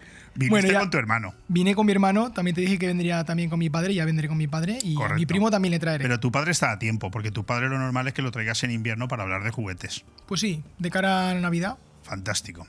Como traigas a tu padre, a tus hermanos, a tus primos y a toda tu familia, vamos, No a, tener, cabemos- no vamos sa- a tener que ampliar el estudio. bueno, vamos a centrarnos. Eh, Pepe Pérez Sirven también es el vicepresidente de la Comisión de Fiestas Patronales de Benidorm y eh, bueno, tenemos un acto festivo y festero digamos, de los más importantes del año. Estamos en pleno verano, parece que en verano estamos todos como muy liados y no tenemos tiempo para nada, pero al patrón, a San Jaime, hay que dedicarle un tiempo, ¿no? Además, fíjate que muchas veces cuando decimos viva la, la del Sofrage, viva Benidorm, siempre hay alguna voz que dice siempre se olvida de San Jaume. Entonces también es un- una cosa que San Jaume hay que dedicarle la importancia que tiene. Sí, porque San Jaime y Santa Ana también son patrones de Benidorm. Correcto. Correcto.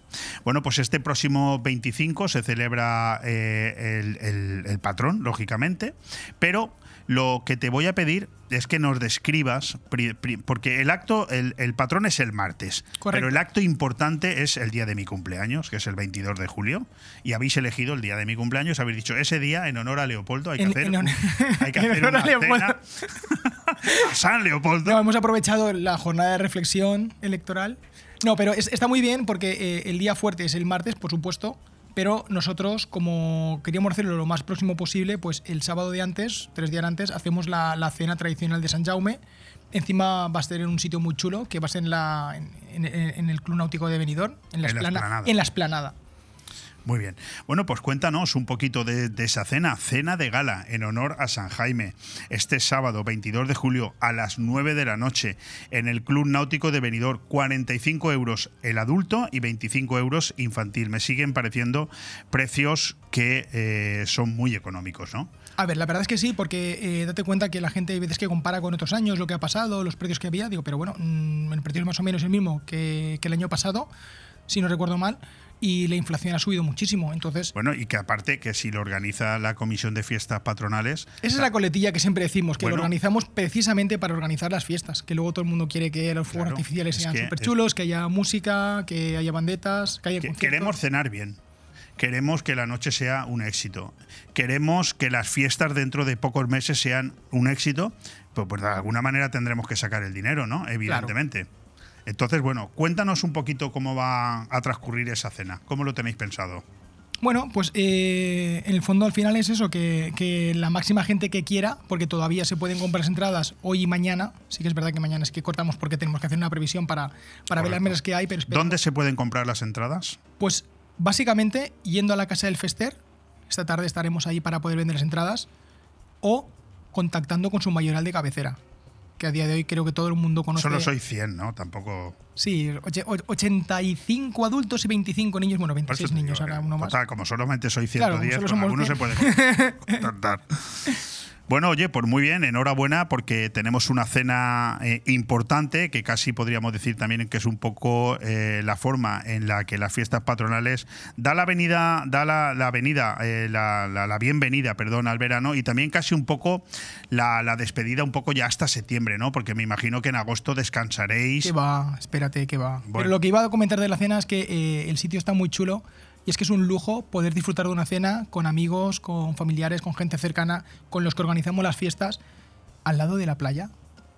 Es que pienso que el marco es incomparable. Sí, y por la noche. Y por la noche. Que luego hay verbena. ¿Ah, sí? Claro que sí.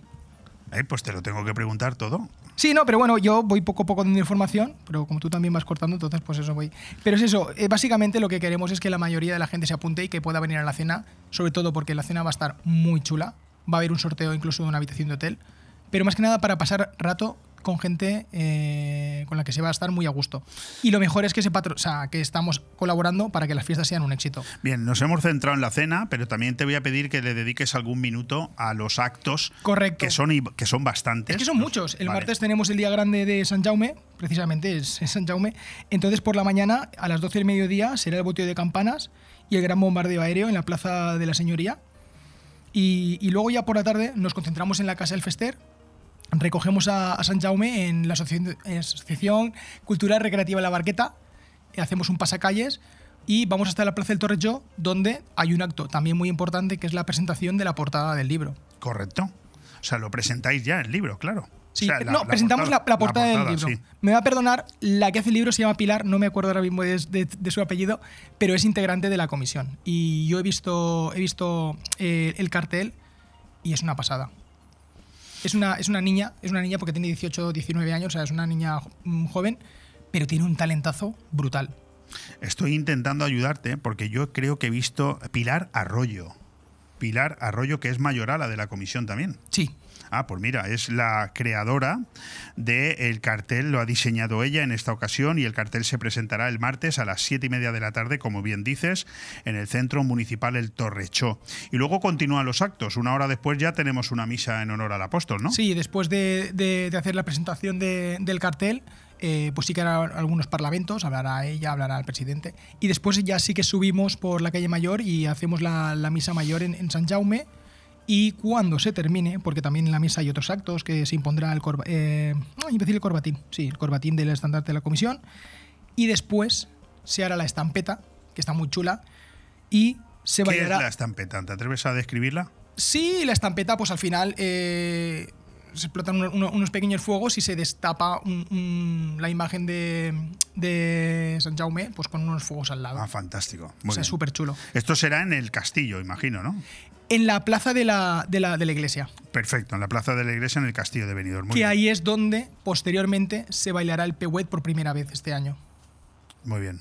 Que las damas y reinas llevan ya prácticamente un mes, creo, ensayando el pehuet todas las tardes, de lunes a viernes, para que salga genial y es que va a salir muy bien. Bueno, pues la verdad es que el martes 25 va a ser un día muy completo porque después de lo que acabas de, decir, después de disparar esa estampeta, después de ese baile, esa dolzaina y el tabalet con el tradicional baile del pehuet, luego habrá un castillo, ¿no? Habrá, sí, por supuesto, y, y otra verbena. Un castillo de fuegos artificiales a cargo de la pirotecnia Mediterráneo y luego a partir de las 10 de la noche la Comisión 2023 celebrará una gran verbena amenizada por la orquesta Conectados. Va a ser una pasada. No, no, ya te veo. Siempre que, siempre que hay algo de música en directo, eh, la gente acude en masa y, y aunque empezará antes la verbena, seguramente empezará a las 8, aunque lo mayoral estemos concentrados en, en el tema de, de, Sí, de la misa, de de la, la misa y tal. Pero eh, ya se pondrá la barra para que la gente. Y luego cuando terminemos y vayamos, ya entonces empezará la música y. Fantástico. Va a ser una pasada seguro. Bueno, pues hoy no vamos a entretener mucho más a Pepe Pérez Sirven porque sus funciones de padre le tienen bastante, bastante cogido, ¿no? Sí que te lo había dicho, digo, esta vez ponme justo porque sí que es Justo. verdad que ahora tengo que ajustarme más a los horarios de una, de otra, de otro, entonces pues... Bueno, en cualquier caso, nosotros aquí en Bon Radio súper agradecidos a que eh, Pepe Pérez Sirven, vicepresidente de la Comisión de Fiestas Patronales de Benidorm, haya venido para contarnos estos dos importantes actos. El primero, estamos hablando de la cena de San Jaime este sábado en el Club Náutico de Benidorm. Todavía se pueden adquirir los tickets hoy y mañana en la Casa del Festero a través de cualquiera de los mayorales que forma la comisión. Y después esa relación de actos importante que se van a celebrar desde bien, eh, bien temprano, el martes 25, que es el día de San Jaime, A las 12 del hasta, mediodía hasta por la hasta noche, la altas horas de la noche, con Sí. verbena incluida. Pues nada, gracias por venir, lo primero. Gracias Gra- a ti por la invitación, como siempre. no, gracias por contarnos esto, porque los oyentes de Bon Radio merecen tener esta información y que vaya todo fenomenal, tanto este sábado, que es un gran día, ya te digo, es un gran día personal, te lo digo ya, y luego el martes, el día de San Y Jaime. así podemos reflexionar el 22 con una buena cena, celebrando tu cumpleaños, te pagarás algo. Lo que te haga falta, sin ningún problema. Estaré en algún congreso del misterio, escabullido. Bueno, oye, que muchísimas gracias. Gracias a ti. Un saludo. Bon Radio. Nos gusta que te guste. Allá donde mires, arriba o abajo, Grupo Pecal lo tiene que ni pintado. Y nunca mejor dicho, ahora las paredes y suelo de tu garaje relucirán como nunca. Además de realizar pavimentos industriales y deportivos, impermeabilización y rehabilitación de superficies y fachadas, el mundo de la pintura no tiene secretos para nosotros. Entra en pecal.es y decide de qué manera podemos ayudarte. Grupo Pecal, desde Altea, para todo el mundo. ¿Te gusta que los pucheros sepan con el máximo sabor? ¿Te encantaría ver esos solomillos y entrecots brillando en la parrilla? ¿A que no quieres jugártela con la barbacoa? Pues en Carnicería Alfonso Lara tienes la seguridad que no te va a fallar nunca. Porque la mejor combinación de calidad y precio con los mejores productos selectos la tienes aquí. Carnicería Alfonso Lara. La mejor carne al corte de buey, vaca, pollo, cerdo y cordero. Ven a comprobarlo en Garita 10 de Benidorm. Carnicería Alfonso Lara. Siempre junto a ti. ¿Te gusta llegar a tiempo a tu destino? ¿Volver a casa tan cómodo y seguro como si fueras tú mismo el que conduces? Radio Taxi Benidorm. El mejor servicio a tu entera disposición. Descárgate nuestra aplicación Pide Taxi para el móvil y solicita un taxi de la manera más fácil. Visita nuestra web radiotaxibenidorm.com. Radio Taxi Benidorm 96 586 26 26. Este verano Escuela y Escuela Show en Terranatura Benidorm. Ya hemos abierto el plazo de matrícula para la única escuela de verano donde tus hijos podrán disfrutar de parque acuático y parque de animales. Más información y reservas en el 697 255 381 y en escuelaverano@terranatura.com. Vive el estío cultural en Finestrat. Este sábado 22 llega uno de los clásicos del verano hasta la cala de Finestrat, la trovada de la Cansó a la Mar que cumple 25 años. Un encuentro de corales con la agrupación coral de Finestrat como anfitriona, dirigida por el maestro José Vicente Algado. También actuarán el cor de la Unión Musical Aurora de Sella y la Asociación Coral Dorba. Será este sábado a las 22 horas en la Plaza de la Ánfora de la Cala. Vive el verano y la cultura en Finestrat. Porque en Finestrat lo tienes todo.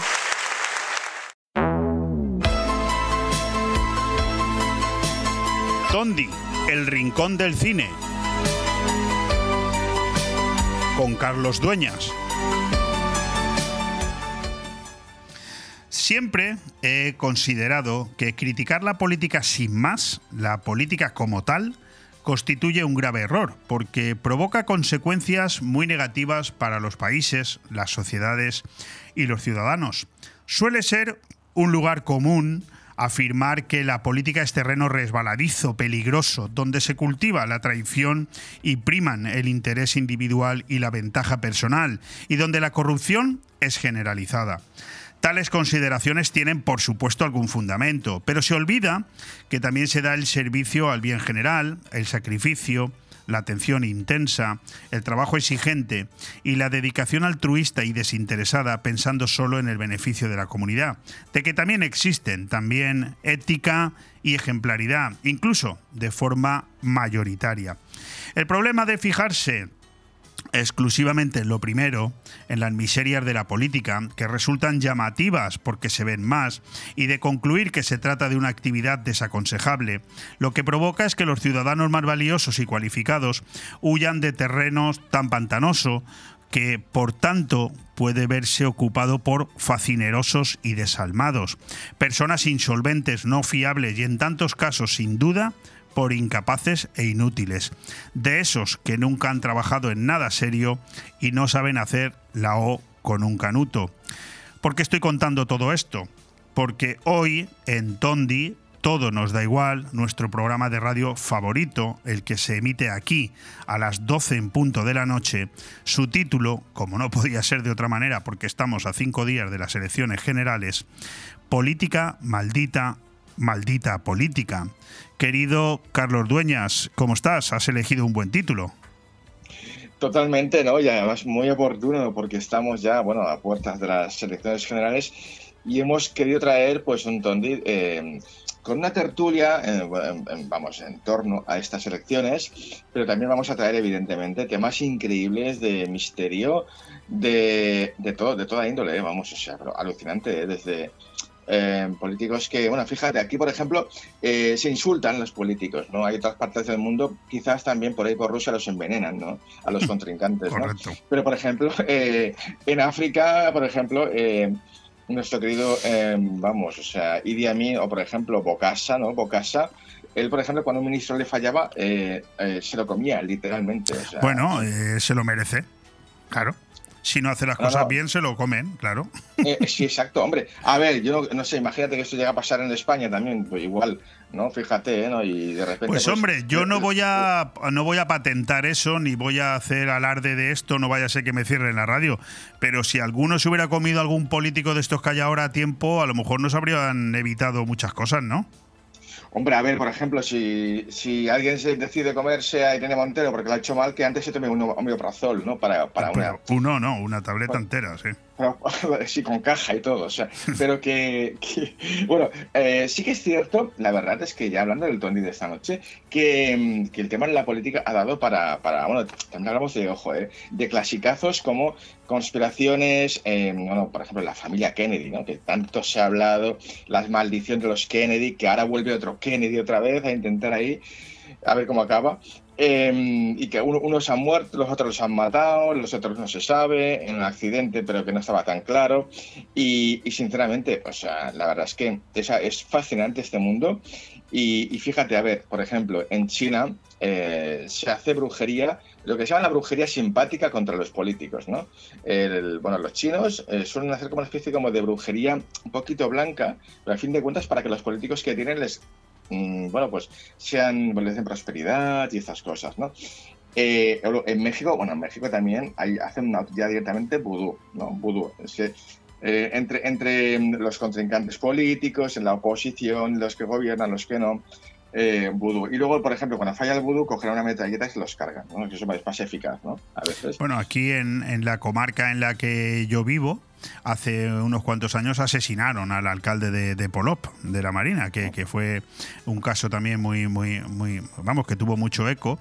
Y desde luego, mm. desde luego tengo que reconocerte que has elegido el tema correcto en la semana correcta, política maldita, maldita política, porque estoy convencido de que en cuanto a maldiciones entre unos y otros, conspiraciones entre unos y otros, e incluso, como tú acabas de decir, canibalismo, estoy seguro que, igual que en otros programas me cuesta entender cómo eres capaz de concluir y llegar a, realizar tres horas sobre ese tema concreto, sobre este estoy convencido de que, vamos, estirando un poquito la cuerda y analizando y, e indagando, mm, posiblemente haya temas repartidos por todo el globo terráqueo para rellenar bastantes días de radio. ¿eh?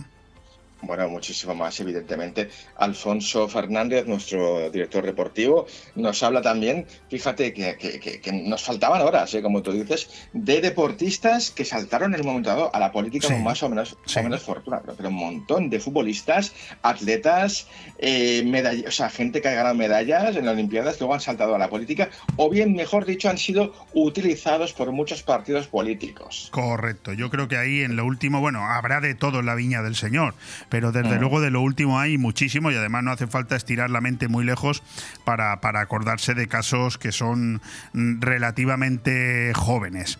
En cualquier mm. caso, imagino que, que, ha dado para bastante, ¿no? ¿Qué nos vamos a encontrar en este, en este programa de esta noche así que te recuerde como algo que valga la pena resaltarlo? Bueno, yo ante todo, sobre todo, eh, para mí me fascina cómo nuestros colaboradores, ¿no? Laura Vivancos, eh, incluso pues Adrián Sánchez, ¿no? que nos habla de, de cómo, eh, hasta qué punto metió, se metió los, mm, se embarró un poco Michael Jackson, ¿no? Vamos, ya tenemos la sección de Michael Jackson siempre, en la política, en la Casa Blanca, eh, sobre todo cómo lo, intentó utilizar Clinton en su momento y él de alguna forma era muy amigo de Hillary, pero luego ya perdió la amistad porque lo intentaron utilizar a Michael Jackson para una campaña política. y luego, evidentemente, pasó lo que pasó con Clinton, claro. Sí, sí, dime, dime, perdona. No, pues esto, hablamos de, de, Michael Jackson también en la política, también, ¿no? Su, relación con la política. Qué bueno. No, sí, es, es, brutal. Luego también en la parte última con, con Carlos Zorrillo y sexo vamos a hablar. Oye, yo no sé si esto alguna vez alguien de la que nos oye, o que nos está escuchando, o, nosotros hemos em, mm, bueno, conocido lo que es la erótica del poder, ¿no? Em, esto, esto, bueno, mm, ojo, ojo con Fantástico. Pues fíjate, a mí, si me lo permites, he estado indagando un poco en el Tondi precisamente de la próxima semana que ya será el último que anunciaremos esta temporada, ya hasta septiembre. Y me ha llamado muchísimo la atención porque lo has titulado Falsos culpables, tendremos tiempo de hablar de él, pero estás hablando de ese atentado terrorista en el Centennial Olympic de, en oh. Atlanta, que ocurrió precisamente el 27 de julio del 96, por lo que eh, lo haces coincidir pues en, su 27 aniversario. Un 27 de julio, un 27 aniversario. cuando, No, quería, quería, tengo aquí unos datos. Cuando dicha ciudad era precisamente anfitriona ¿no? de los Juegos Olímpicos de Verano, es que vi aquella película y me ha recordado mucho la explosión de una bomba causó la muerte de una espectadora e indirectamente la de un camarógrafo turco que eh, sufrió un infarto. Otras 111 personas resultaron heridas. El ataque fue perpetrado por el terrorista estadounidense fundamentalista Eric Robert Rudolph y, atención, el guardia de seguridad Richard Jewell descubrió la bomba antes de que se detonara, logrando desalojar a la mayoría de espectadores del parque. Me acuerdo de aquella película y, me gustó. Y, claro, esta mañana preparando el programa me he dado cuenta de que no pierdes eh, puntadas, o sea, no das puntadas sin hilo, ¿eh, Carlos? Bueno, es que evidentemente queríamos cerrar el 27 de julio y bueno, pues un poco indagando, ¿no? En efemérides, dije, hostia, pues es el, aniversario lo de Atlanta, entonces queríamos hacer un tondi hablando ya, expandiéndolo un poco a hablar de falsos culpables, Huracán Carter, etcétera, pero sobre todo en Richard Jewell, eh, esa historia increíble de alguien de repente, cómo la prensa pasó a convertirlo de un héroe a un, a un villano en dos días y, y fue señalado, nunca más se recuperó eh, su honor siempre tuvo esa sombra detrás, siempre la gente lo vio como un culpable porque la CNN sacó un reportaje diciendo que él había puesto la bomba, el propio Richard, Richard Jewell. Su madre murió de una depresión a consecuencia de eso. Em, y él, él, también pues pasó ya, bueno, pues casi, murió, murió, muy joven, ¿eh? Richard Jewell. Y Clint Eastwood le hizo la película en 2016 un poco para un poco eh, limpiar el honor, ¿no? El honor de, de este hombre que, que, bueno, que fue vilipendiado y pasó... Mm, que a la gente le, daba igual que no fuese él. Ya una vez ya fue el villano, villano, villano. Es lo que pasa que hoy en día, ¿sabes? Que hoy en día eh, sale una noticia y queremos saber la gran verdad de las verdades en 10 minutos. Y si no, pues alguien se las inventa. Estoy totalmente de acuerdo con ese análisis que acaba de hacer Carlos Dueñas. El poder mediático hace culpables a personas que no lo son y luego cuando se demuestra que no lo son, ya da igual, lo siguen siendo, siguen siendo culpables en el, en el subconsciente de las personas. Bueno, pues este capítulo del que hablamos, Falsos Culpables, especial 27 aniversario del atentado de Atlanta en el 96, será la semana que viene. Entonces, Ahora, dentro de un, de un momento, si nos da tiempo, volveremos a hablar del Tondi de esta noche, porque Carlos Dueñas también nos ha preparado, ojo, ojo, ¿eh? tres superestrenos de cine para este fin de semana, que sí que es verdad que es difícil saber cuál de las tres películas puede resultar mejor. La primera, ya hablamos de ella indirectamente la semana pasada, porque era el capítulo de Tondi, la película Barbie, que se estrena este fin de semana, una película de casi dos horas con Margot Robbie y Ryan Gosling, y que, bueno, pues es una película, es una comedia, una muñeca, que como su nombre indica, vive en Barbie Land, que es expulsada al mundo real por no ser lo suficientemente perfecta, y que lógicamente está la película basada en la popular muñeca Barbie. ¿Qué te ha parecido? Increíble. Es una película que mucha gente tenía miedo a ver a ver qué va a pasar con esto. Pero yo, es una película deslumbrante, eh, bueno, visualmente alucinante. Una película que yo la. Olvidaos, o sea, quitaos los clichés de ah, Barbie, que va a ser esto una pavada. No, no, no. Ir a verla porque es súper entretenida, muy bien hecha y tiene, tiene un, vamos, súper. un mensaje brutal la, historia. Eh, y, la, y, bueno, Margot Robbie y Ryan Gosling están increíbles los dos, o sea, totalmente recomendable. ¿eh? La siguiente película, que seguramente será la que este servidor vaya a ver al cine este fin de semana, y si no es este será el siguiente, porque es el género que más me gusta, el género del terror, lo sobrenatural. Hablamos de la nueva película de Insidious, en este caso Insidious, La Puerta Roja, protagonizada lógicamente por Patrick Wilson, pero también es el director de la misma, una película de una hora y 45 minutos, o sea, está bien de duración, insisto, del género del terror, y bueno, pues es el capítulo 5 eh, que continúa con la familia Lambert, casi 10 años después de los eventos del capítulo 2, que para poner eh, finalmente a sus demonios a descansar, Josh y su hijo Dalton, ya una, un universitario, deben de ir al más profundo eh, hacia el más allá. No sé si la has podido ver, ¿qué opinión tienes de, esta nueve, de este nuevo capítulo? Pues la verdad es que a mí me ha gustado mucho. Es una película que, sinceramente, eh, bueno, pues mm, no es la mejor la saga. A mí me gusta mucho en Sirius, pero tampoco es la peor. O sea, está muy bien. Además, Patrick Wilson ha debutado como director aquí. Y a quien le gusta la saga de Insidious, o sea, creada por James Wan, no le va a, decepcionar, ¿vale? Em, quizás no es la mejor película de terror, pero para un veranito, oye, para pasar un mal ratito, o sea, hay, una sala y una película muy digna y muy entretenida. Aparte, bueno, pues para seguir un poco lo que es la saga, me encanta este mundo, ¿no? De, de lo que son el viaje, un viaje astral, ¿no? De esto es un sueño, ¿no? Meterse en ese mundo es fascinante, ¿no? Entonces, bueno, yo apuesto por ella.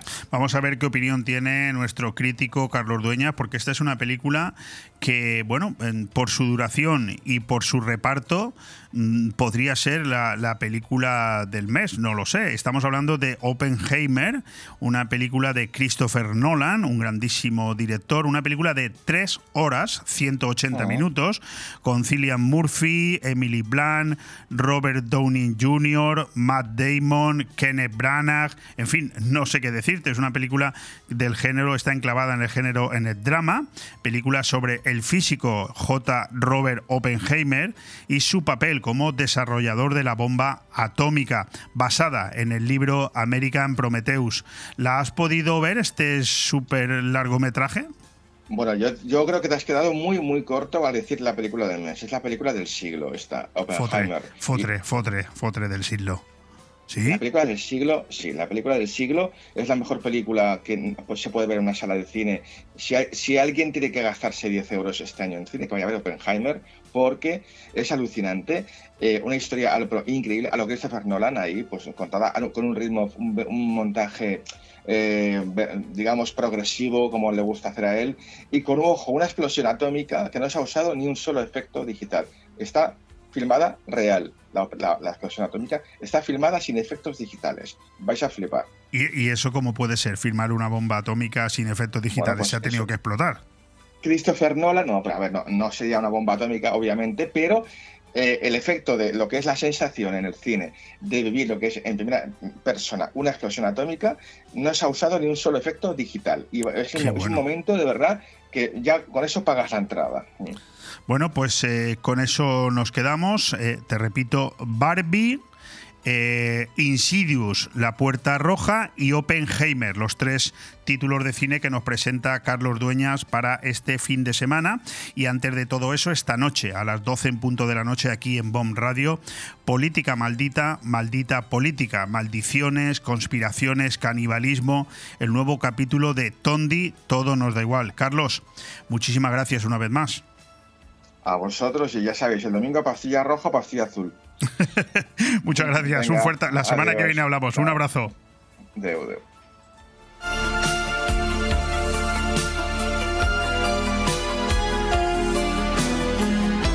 Bon Radio.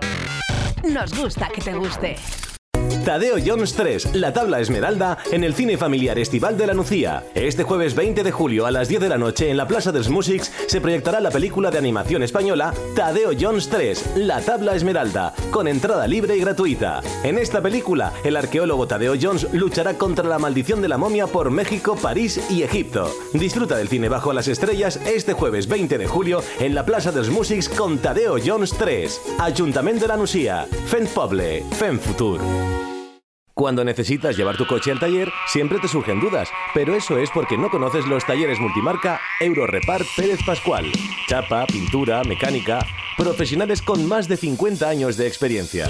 Somos referente en Benidorm y la Marina Baixa. Además, si reparas tu vehículo con nosotros, podrás disfrutar de un vehículo de cortesía sin coste. Pérez Pascual Eurorepar, tu taller de confianza. Visítanos en Avenida Alfonso Puchades número 25, Benidorm.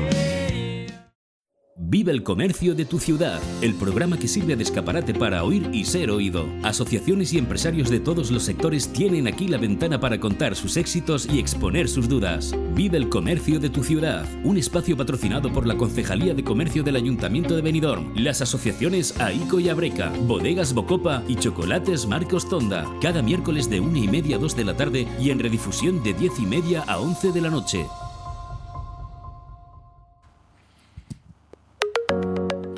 Recta final de este aire fresco de miércoles 19 de julio. Madre mía, cómo pasa el tiempo. Ya la última media horita dedicada a Vive el comercio de tu ciudad. Empezamos la semana pasada a volver a tratar ese artículo que tanto os atrajo y que tanto os gustó y que con mucho gusto nosotros volvemos a tratar. La guía práctica para salvar una pequeña empresa en crisis. Empezamos hablando, bueno, de por qué un negocio no funciona, por qué se producen cierres, por qué cierran tantas tiendas y estuvimos haciendo unos preliminares, analizando los motivos por los que esto sucede y ahora nos quedamos en las principales causas de fracaso empresarial. Seguramente te suenan, pero no está de más recordarlas. No planificar adecuadamente las necesidades de financiación y comenzar con muy poco dinero. Esa sería la primera. Subestimar cuánto necesitarás para aguantar hasta que el negocio pueda despegar es una de las principales causas de cierre. Pensar que puedes hacerlo todo solo. Es genial tener una visión y perseguirla, pero hacerlo en solitario es realmente difícil. Puedes hacer el trabajo de dos o tres personas, pero no puedes ser dos o tres personas. Necesitarás ayuda en múltiples trabajos para no quemarte ni perder el enfoque en el cliente. Estar mal acompañado. si bien eh, un socio puede ser de, de, gran ayuda, las sociedades a menudo son fuente de conflictos. Para que la relación inicial se consolide en el tiempo, es importante asegurarse de que cada uno sabe lo que aporta el otro, qué hacer ante los desacuerdos y quién hará qué, especialmente cuando se trata de la pareja o familiares directos.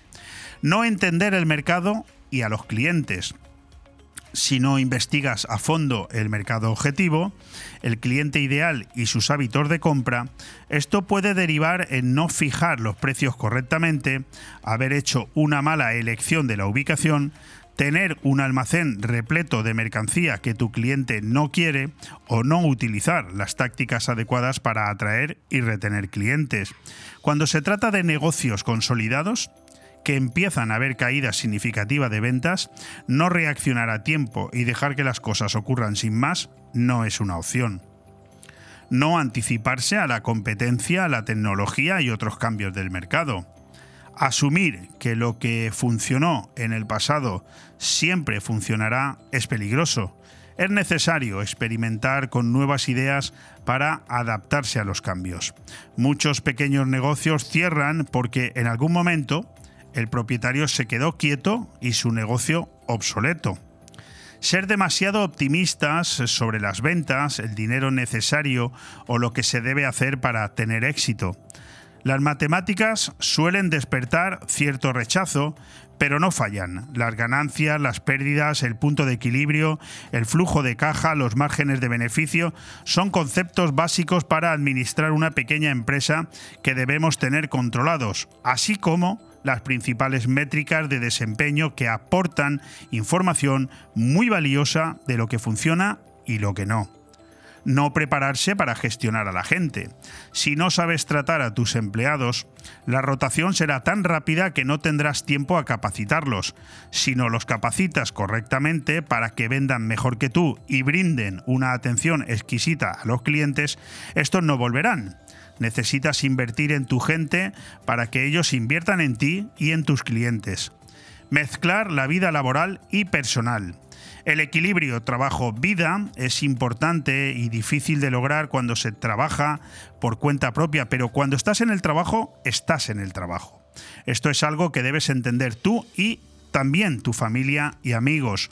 Tu tienda es un negocio, no un lugar de encuentro para los amigos ni una guardería infantil crecer demasiado rápido.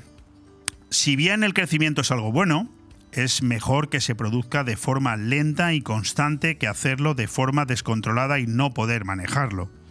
Los problemas de suministro, los desafíos logísticos, el personal y las preocupaciones financieras son obstáculos que sin una planificación y estrategia adecuadas pueden arruinar un negocio. Y por último, depender de un solo cliente, que genera la gran mayoría de las ventas o de clientes que imponen unas condiciones de cobro insostenibles. ¿Te has identificado con alguna de estas situaciones? Si es así, hay cosas que puedes hacer para mejorar la salud de tu negocio y cambiar su rumbo. Pero eso ya será para la próxima semana. Bon Radio. Nos gusta que te guste. Porque son momentos para compartir, comparte felicidad. Chocolates Marcos Tonda. Comparte con tus clientes, empleados, con la familia y amigos sus exquisitos chocolates tradicionales y gourmets o los nuevos lotes combinados con productos tradicionales. En Villajoyosa, partida Torres junto Rotonda del Puerto y en el centro de Benidorm, calle Alameda Blue, espacio gourmet Marcos Tonda. El prestigio de una marca garantiza la calidad. Chocolates Marcos Tonda. Momentos para compartir. Calidad, clase, carácter, excelencia son sinónimos de Restaurante Juan Abril. Porque ¿dónde vas a comer y cenar mejor que en el mismo paseo marítimo de Altea con el mejor trato y servicio deleitándote de una magnífica fideuá con fideo fino con foie, un tartar de atún, de salmón o stick tartar de carne y los más exquisitos arroces de la mejor cocina de siempre? Reserva tu mesa al 96 584 37 22. Restaurante Juan Abril. Paséis del Mediterráneo 14, Altea. Ah, y parking gratuito.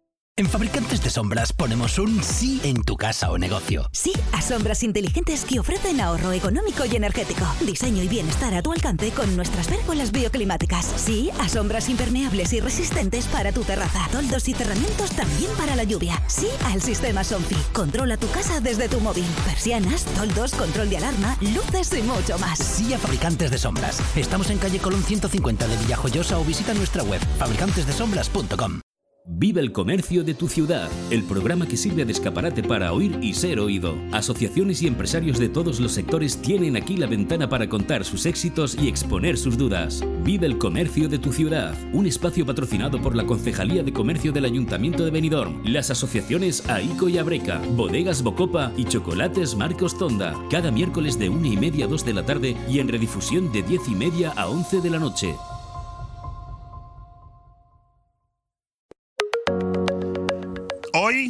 Aquí, en Vive el Comercio de tu ciudad, tenemos a unos jóvenes empresarios al frente de una potente marca muy consolidada ya entre todos nosotros. Os estoy hablando de Damián Simón y de Pascual Talaya del grupo Lofer. Tuvimos ocasión de conversar con ellos hace algún tiempo, aprovechando su labor en un simulacro llevado a cabo junto a los bomberos de Benidorm y al Hotel Meliá. Ahí empezamos a conocer a Damián y de conocer a Pascual, su socio. Pero es hoy cuando queremos eh, profundizar un poco más con ambos. Por lo tanto, bienvenido a los dos. Se nota que sois empresarios y seguís con el móvil enchufado, trabajando, aunque estemos en la radio en directo, no pasa nada, por si hay algún incendio, ¿no? Sí, bueno, hay que apagarlo siempre. Buenos días, Leopoldo. Muchas Buenos gracias por invitarnos. Estamos encantados de habernos conocido, Sí, ¿no? encantadísimo. Maravilloso. Oye, a mí me gustaría que ya que la otra vez no tuvimos la ocasión de hablarlo, porque estabais aquí apoyando pues eh, a los bomberos, apoyando al Hotel Meriá, no tuvimos ocasión de conoceros bien a vosotros, porque al final Grupo Lofer casi está por encima de vosotros, está, la marca está por encima, es decir, es una marca muy consolidada. ¿Quiénes sois vosotros? ¿Quiénes son, eh, eh, yo no me quiero equivocar, quiénes son Damián y Pascual? Bueno, empiezo yo. Eh, bueno, Damián Simón, que soy yo, soy un empresario local de 37 años eh, que tiene muchísimas ganas de hacer las cosas bien y de, de crear una cultura dentro de nuestro sector y sobre todo una marca, lo que tú decías, que sea más importante la marca que el nombre nuestro. Hablar de cultura, eso lo vamos a tratar luego, porque estoy, también, estoy bastante de acuerdo con eso. Pascual.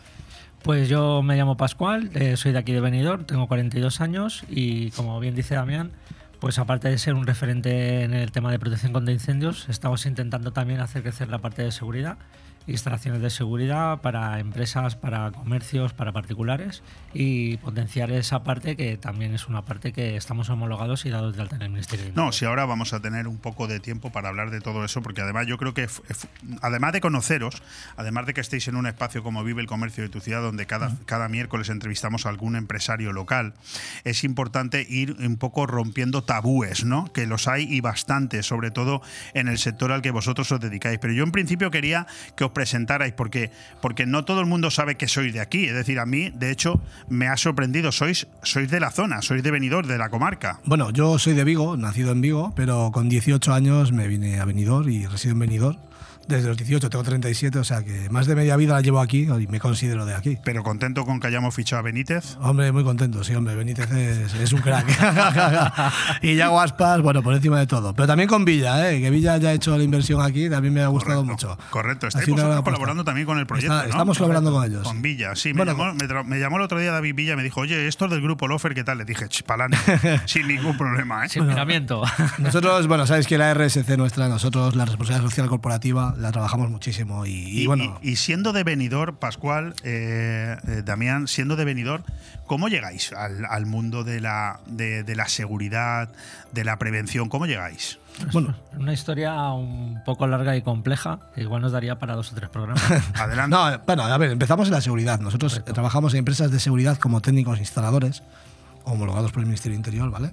Eh, yo trabajaba en una empresa americana y Pascual trabajaba en una empresa local de la zona. Correcto. Y bueno, ahí fueron nuestros inicios. Eh, él con 18 años y yo con 21. O O sea, hace cuatro días.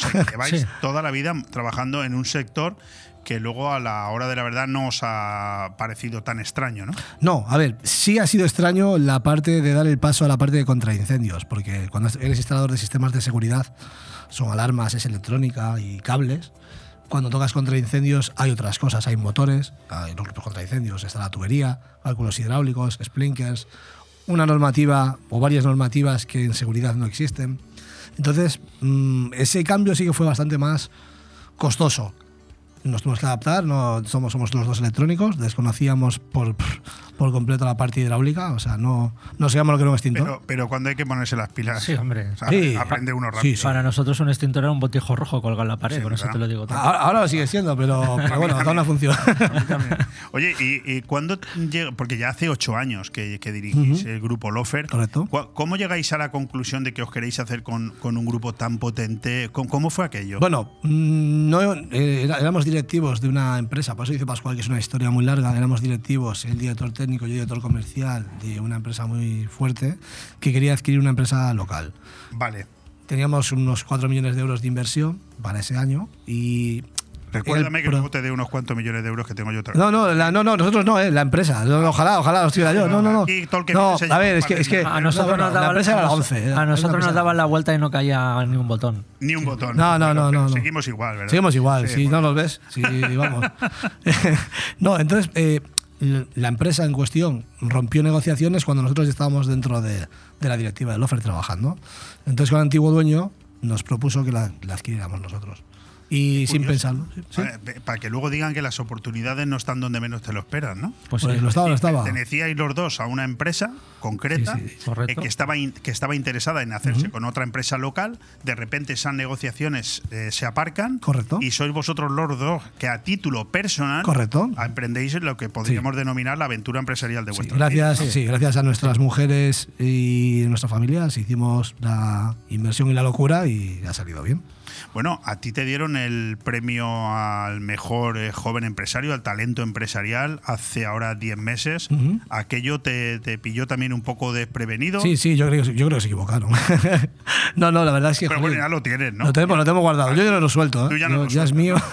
no, es nuestro y no, no, no lo soltamos. Lo tenemos allí en Lofer, que te invitamos un día a venir a ver las instalaciones. Lo tenemos allí expuesto y muy orgullosos de ello. Había competidores buenísimos. Estaba Germán de GDV Mobility, es una startup impresionante que maneja fondos de 30 millones. O sea, es- en- para nosotros fue, fue un orgullo ganar. No lo esperábamos, ¿eh? Hace 21 años se lo dieron a uno que tienes delante. ¿eh? Ah, pues enhorabuena. Hostia. Ah, entonces. eh, Se nota, que soy. Más, se nota que soy más mayor. A, a mí no me metieron en el premio porque, porque estaba en viejompa en vez de en jovenpa. Decían que era máximo 40 años.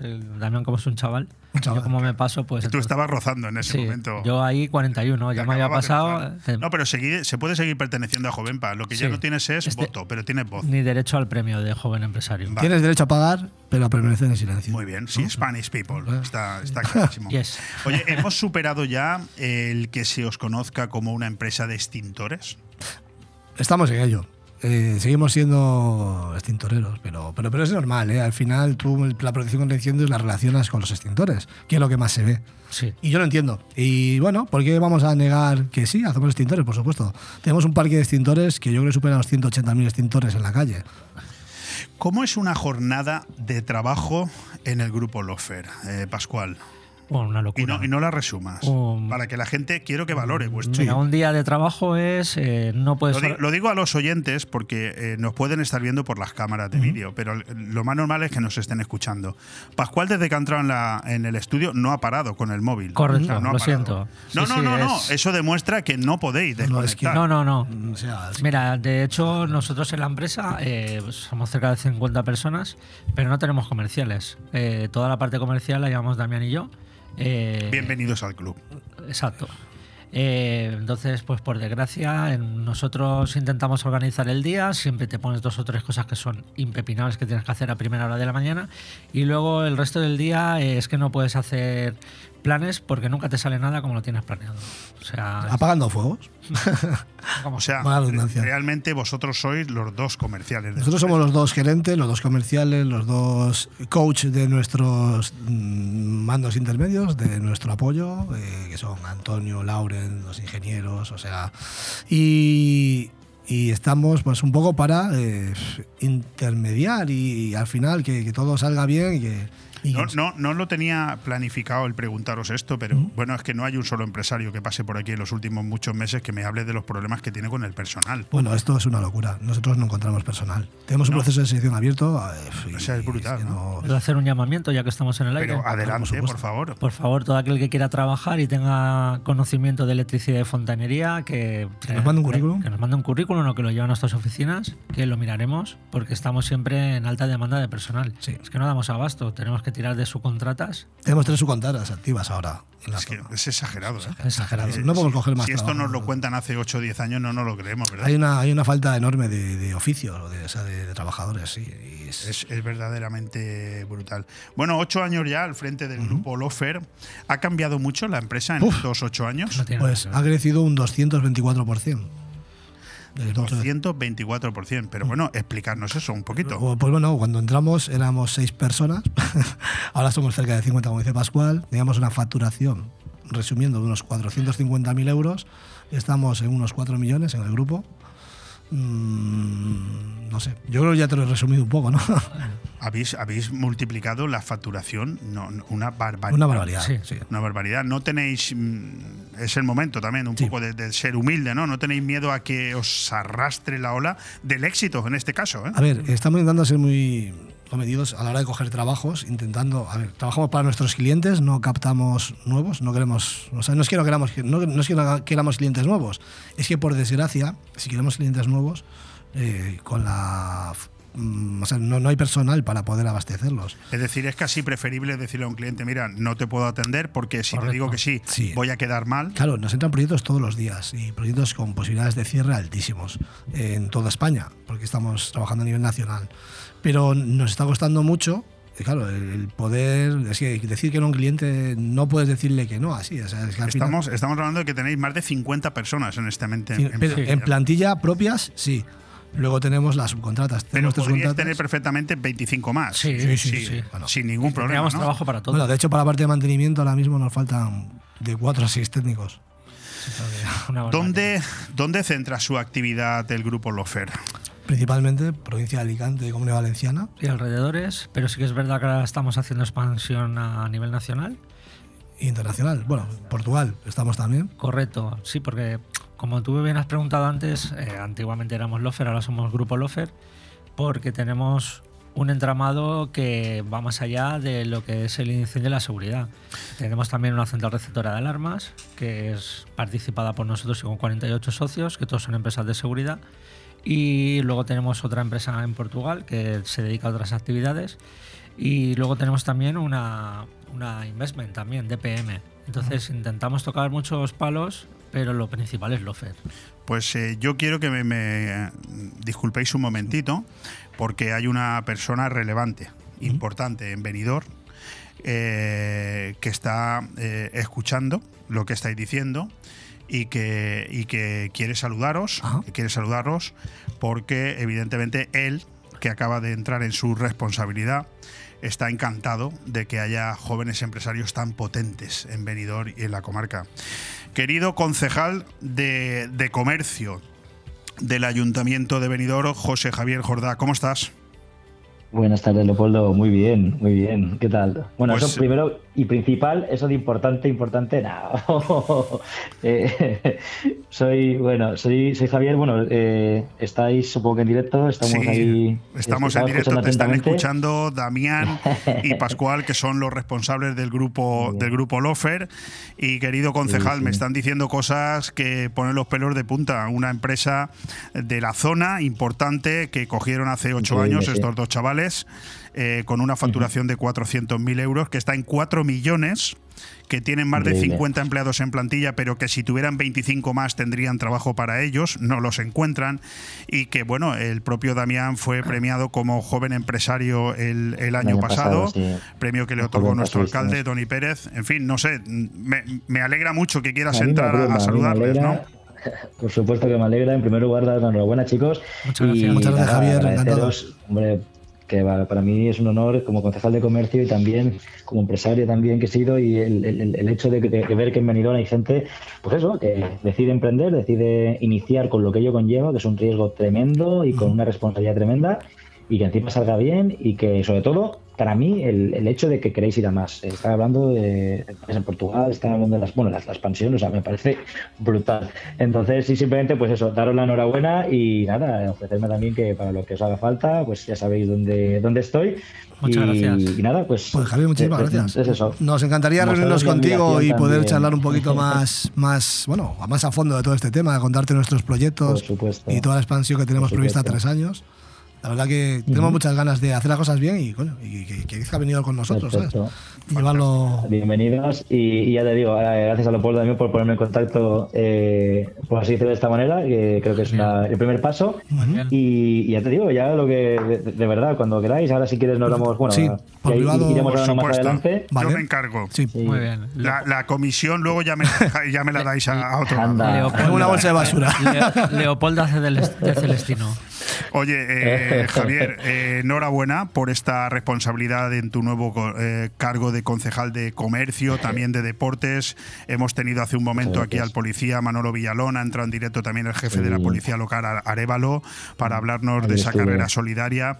Creo que estás haciendo una gran labor, eres también una persona muy joven y por lo tanto, venidor encantado de tenerte a ti de concejal, de tener a estos gracias. empresarios. Bueno, tú también eres un empresario, tú también tienes tu restaurante, tus También, negocios También, también. tu madre, una de Sí, las también. Inmobiliarias más importantes de, de Benidorm, por lo tanto todo queda en casa, todo queda en Me casa. viene, me viene la sangre. El tema de el no parar y emprender me viene de ahora extrapolarlo a lo público, que me parece también, pues eso, es el, el hecho ¿no? de, de- de hacer un cambio. Y, pero vamos, para mí siempre el lema es la actitud, es, eh, más que incluso la actitud, es la, la actitud de tener, la actitud de emprender, de querer superarte todos los días. Y ya le digo, al final es que al final los resultados llegan. Si, si trabajas con constancia Totalmente y con perseverancia, entendemos que la suerte se trabaja, pero o sea, la, la- suerte se llega busca, con el trabajo diario, correcto, ¿sabes? sí, estoy- estoy de acuerdo contigo, Javier. José Javier, yo me encargo de pasarte el teléfono de estos apagadores de fuegos, que te va a venir bien, porque así cuando tengas algún incendio en algún pleno o, Que veas que la que oposición se pone un poco pesada, ellos van con Te dejamos una manguera. Me va a hacer falta, ¿verdad? Tú uno grande, ¿eh? Uno de estos industriales. Sí, sí, sí, sí, no te preocupes que, que tenemos unos cuantos en la nave. Un fuerte abrazo, Javier. Chico, Muchísimas muchas gracias, gracias, por ¿eh? Mucho éxito, Javier. nuestra llamada. Enhorabuena. Un saludo. Un saludo. Leopoldo, un abrazo. Otro para Hasta ti. luego. Hasta luego. Bueno, pues eh, ha sido un lujo, ¿no? Ha sido un lujo, Tener joder, a- qué maravilla. concejal Sí, sí. De, de comercio, oye, de máxima autoridad En, el, en el sector, eh, felicitando vuestro trabajo.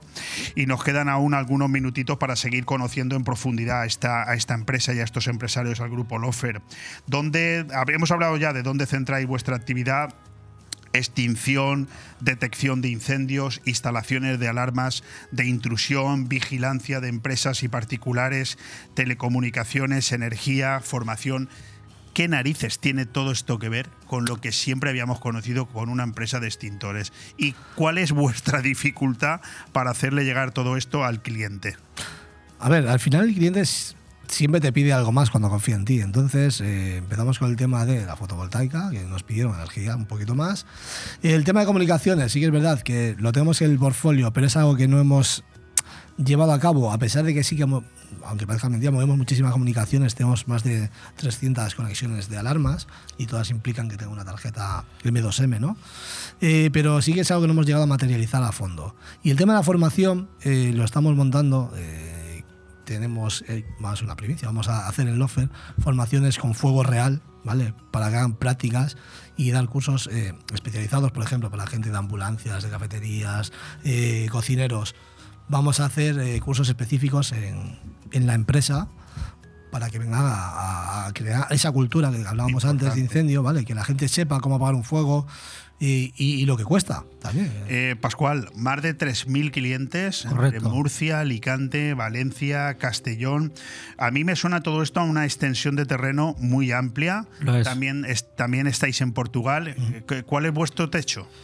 Pues ahora mismo, la verdad que no tenemos techo. Pues intentamos, el día a día es el que nos lleva a crecer y a intentar llegar a nivel nacional. Tenemos clientes muy importantes que están a nivel nacional y, y en Portugal, como dice también, la zona de Iberia.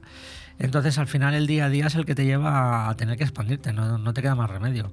¿Grupo Lofer estaba en Portugal cuando vosotros lo comprasteis? No, no se había venido casi. Vosotros sois Sí, los sí. que lo habéis instalado. Correcto, Eh, ¿Y por qué Portugal? Portugal, pues al final, eh, pues, pues con nuestros clientes hemos crecido allí. O sea, si un Claro, cliente tú nuestro- conoces la zona, ¿no? Sí, yo conozco la zona y aparte, mm, clientes nuestros de aquí tienen delegaciones allí y empresas. Y claro, cuando nos plantean la- el reto, porque al final era un reto, de ir a Portugal, ¿por qué no? Sí, al final podemos hacerlo. Tenemos colaboradores, tenemos técnicos desplazados, tenemos un montón de, de oportunidades para hacerlo todo en lo que es todo el territorio ibérico, como dice Pascual. No-.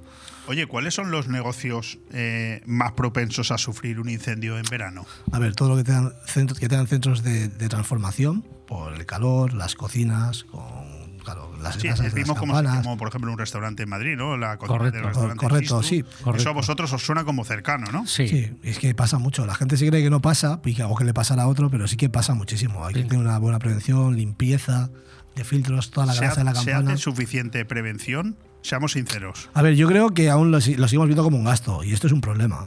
Eh, Cuando dejemos de ver algo obligatorio como un gasto y no como una medida de prevención real que es, Luego, luego nos arrepentimos, ¿no? nos arrepentimos. Correcto. Es que En España la cultura está un poco más atrasada. Por ejemplo, en Inglaterra, en Inglaterra y en países nórdicos, vamos, la prevención contra incendios es Importantísimo. manual. Vamos, en, en Inglaterra oyen una sirena y, y se salen a la calle todos. Eh, Aquí pasa en hoteles. que- Aquí seguimos tomando. aquí nos enfadamos. A- a- aquí pasa, enfadamos. los clientes extranjeros oyen una sirena en un hotel y salen corriendo todos a la puerta a la calle y ahí los españoles todavía llamamos a recepción para ver, ¿dónde para ver si pueden apagar la sirena, que no nos deja dormir. Sí, sí. Somos- Sí, sí, somos la sí, lo has definido muy bien. Sí, sí, es- Lo has definido correctamente.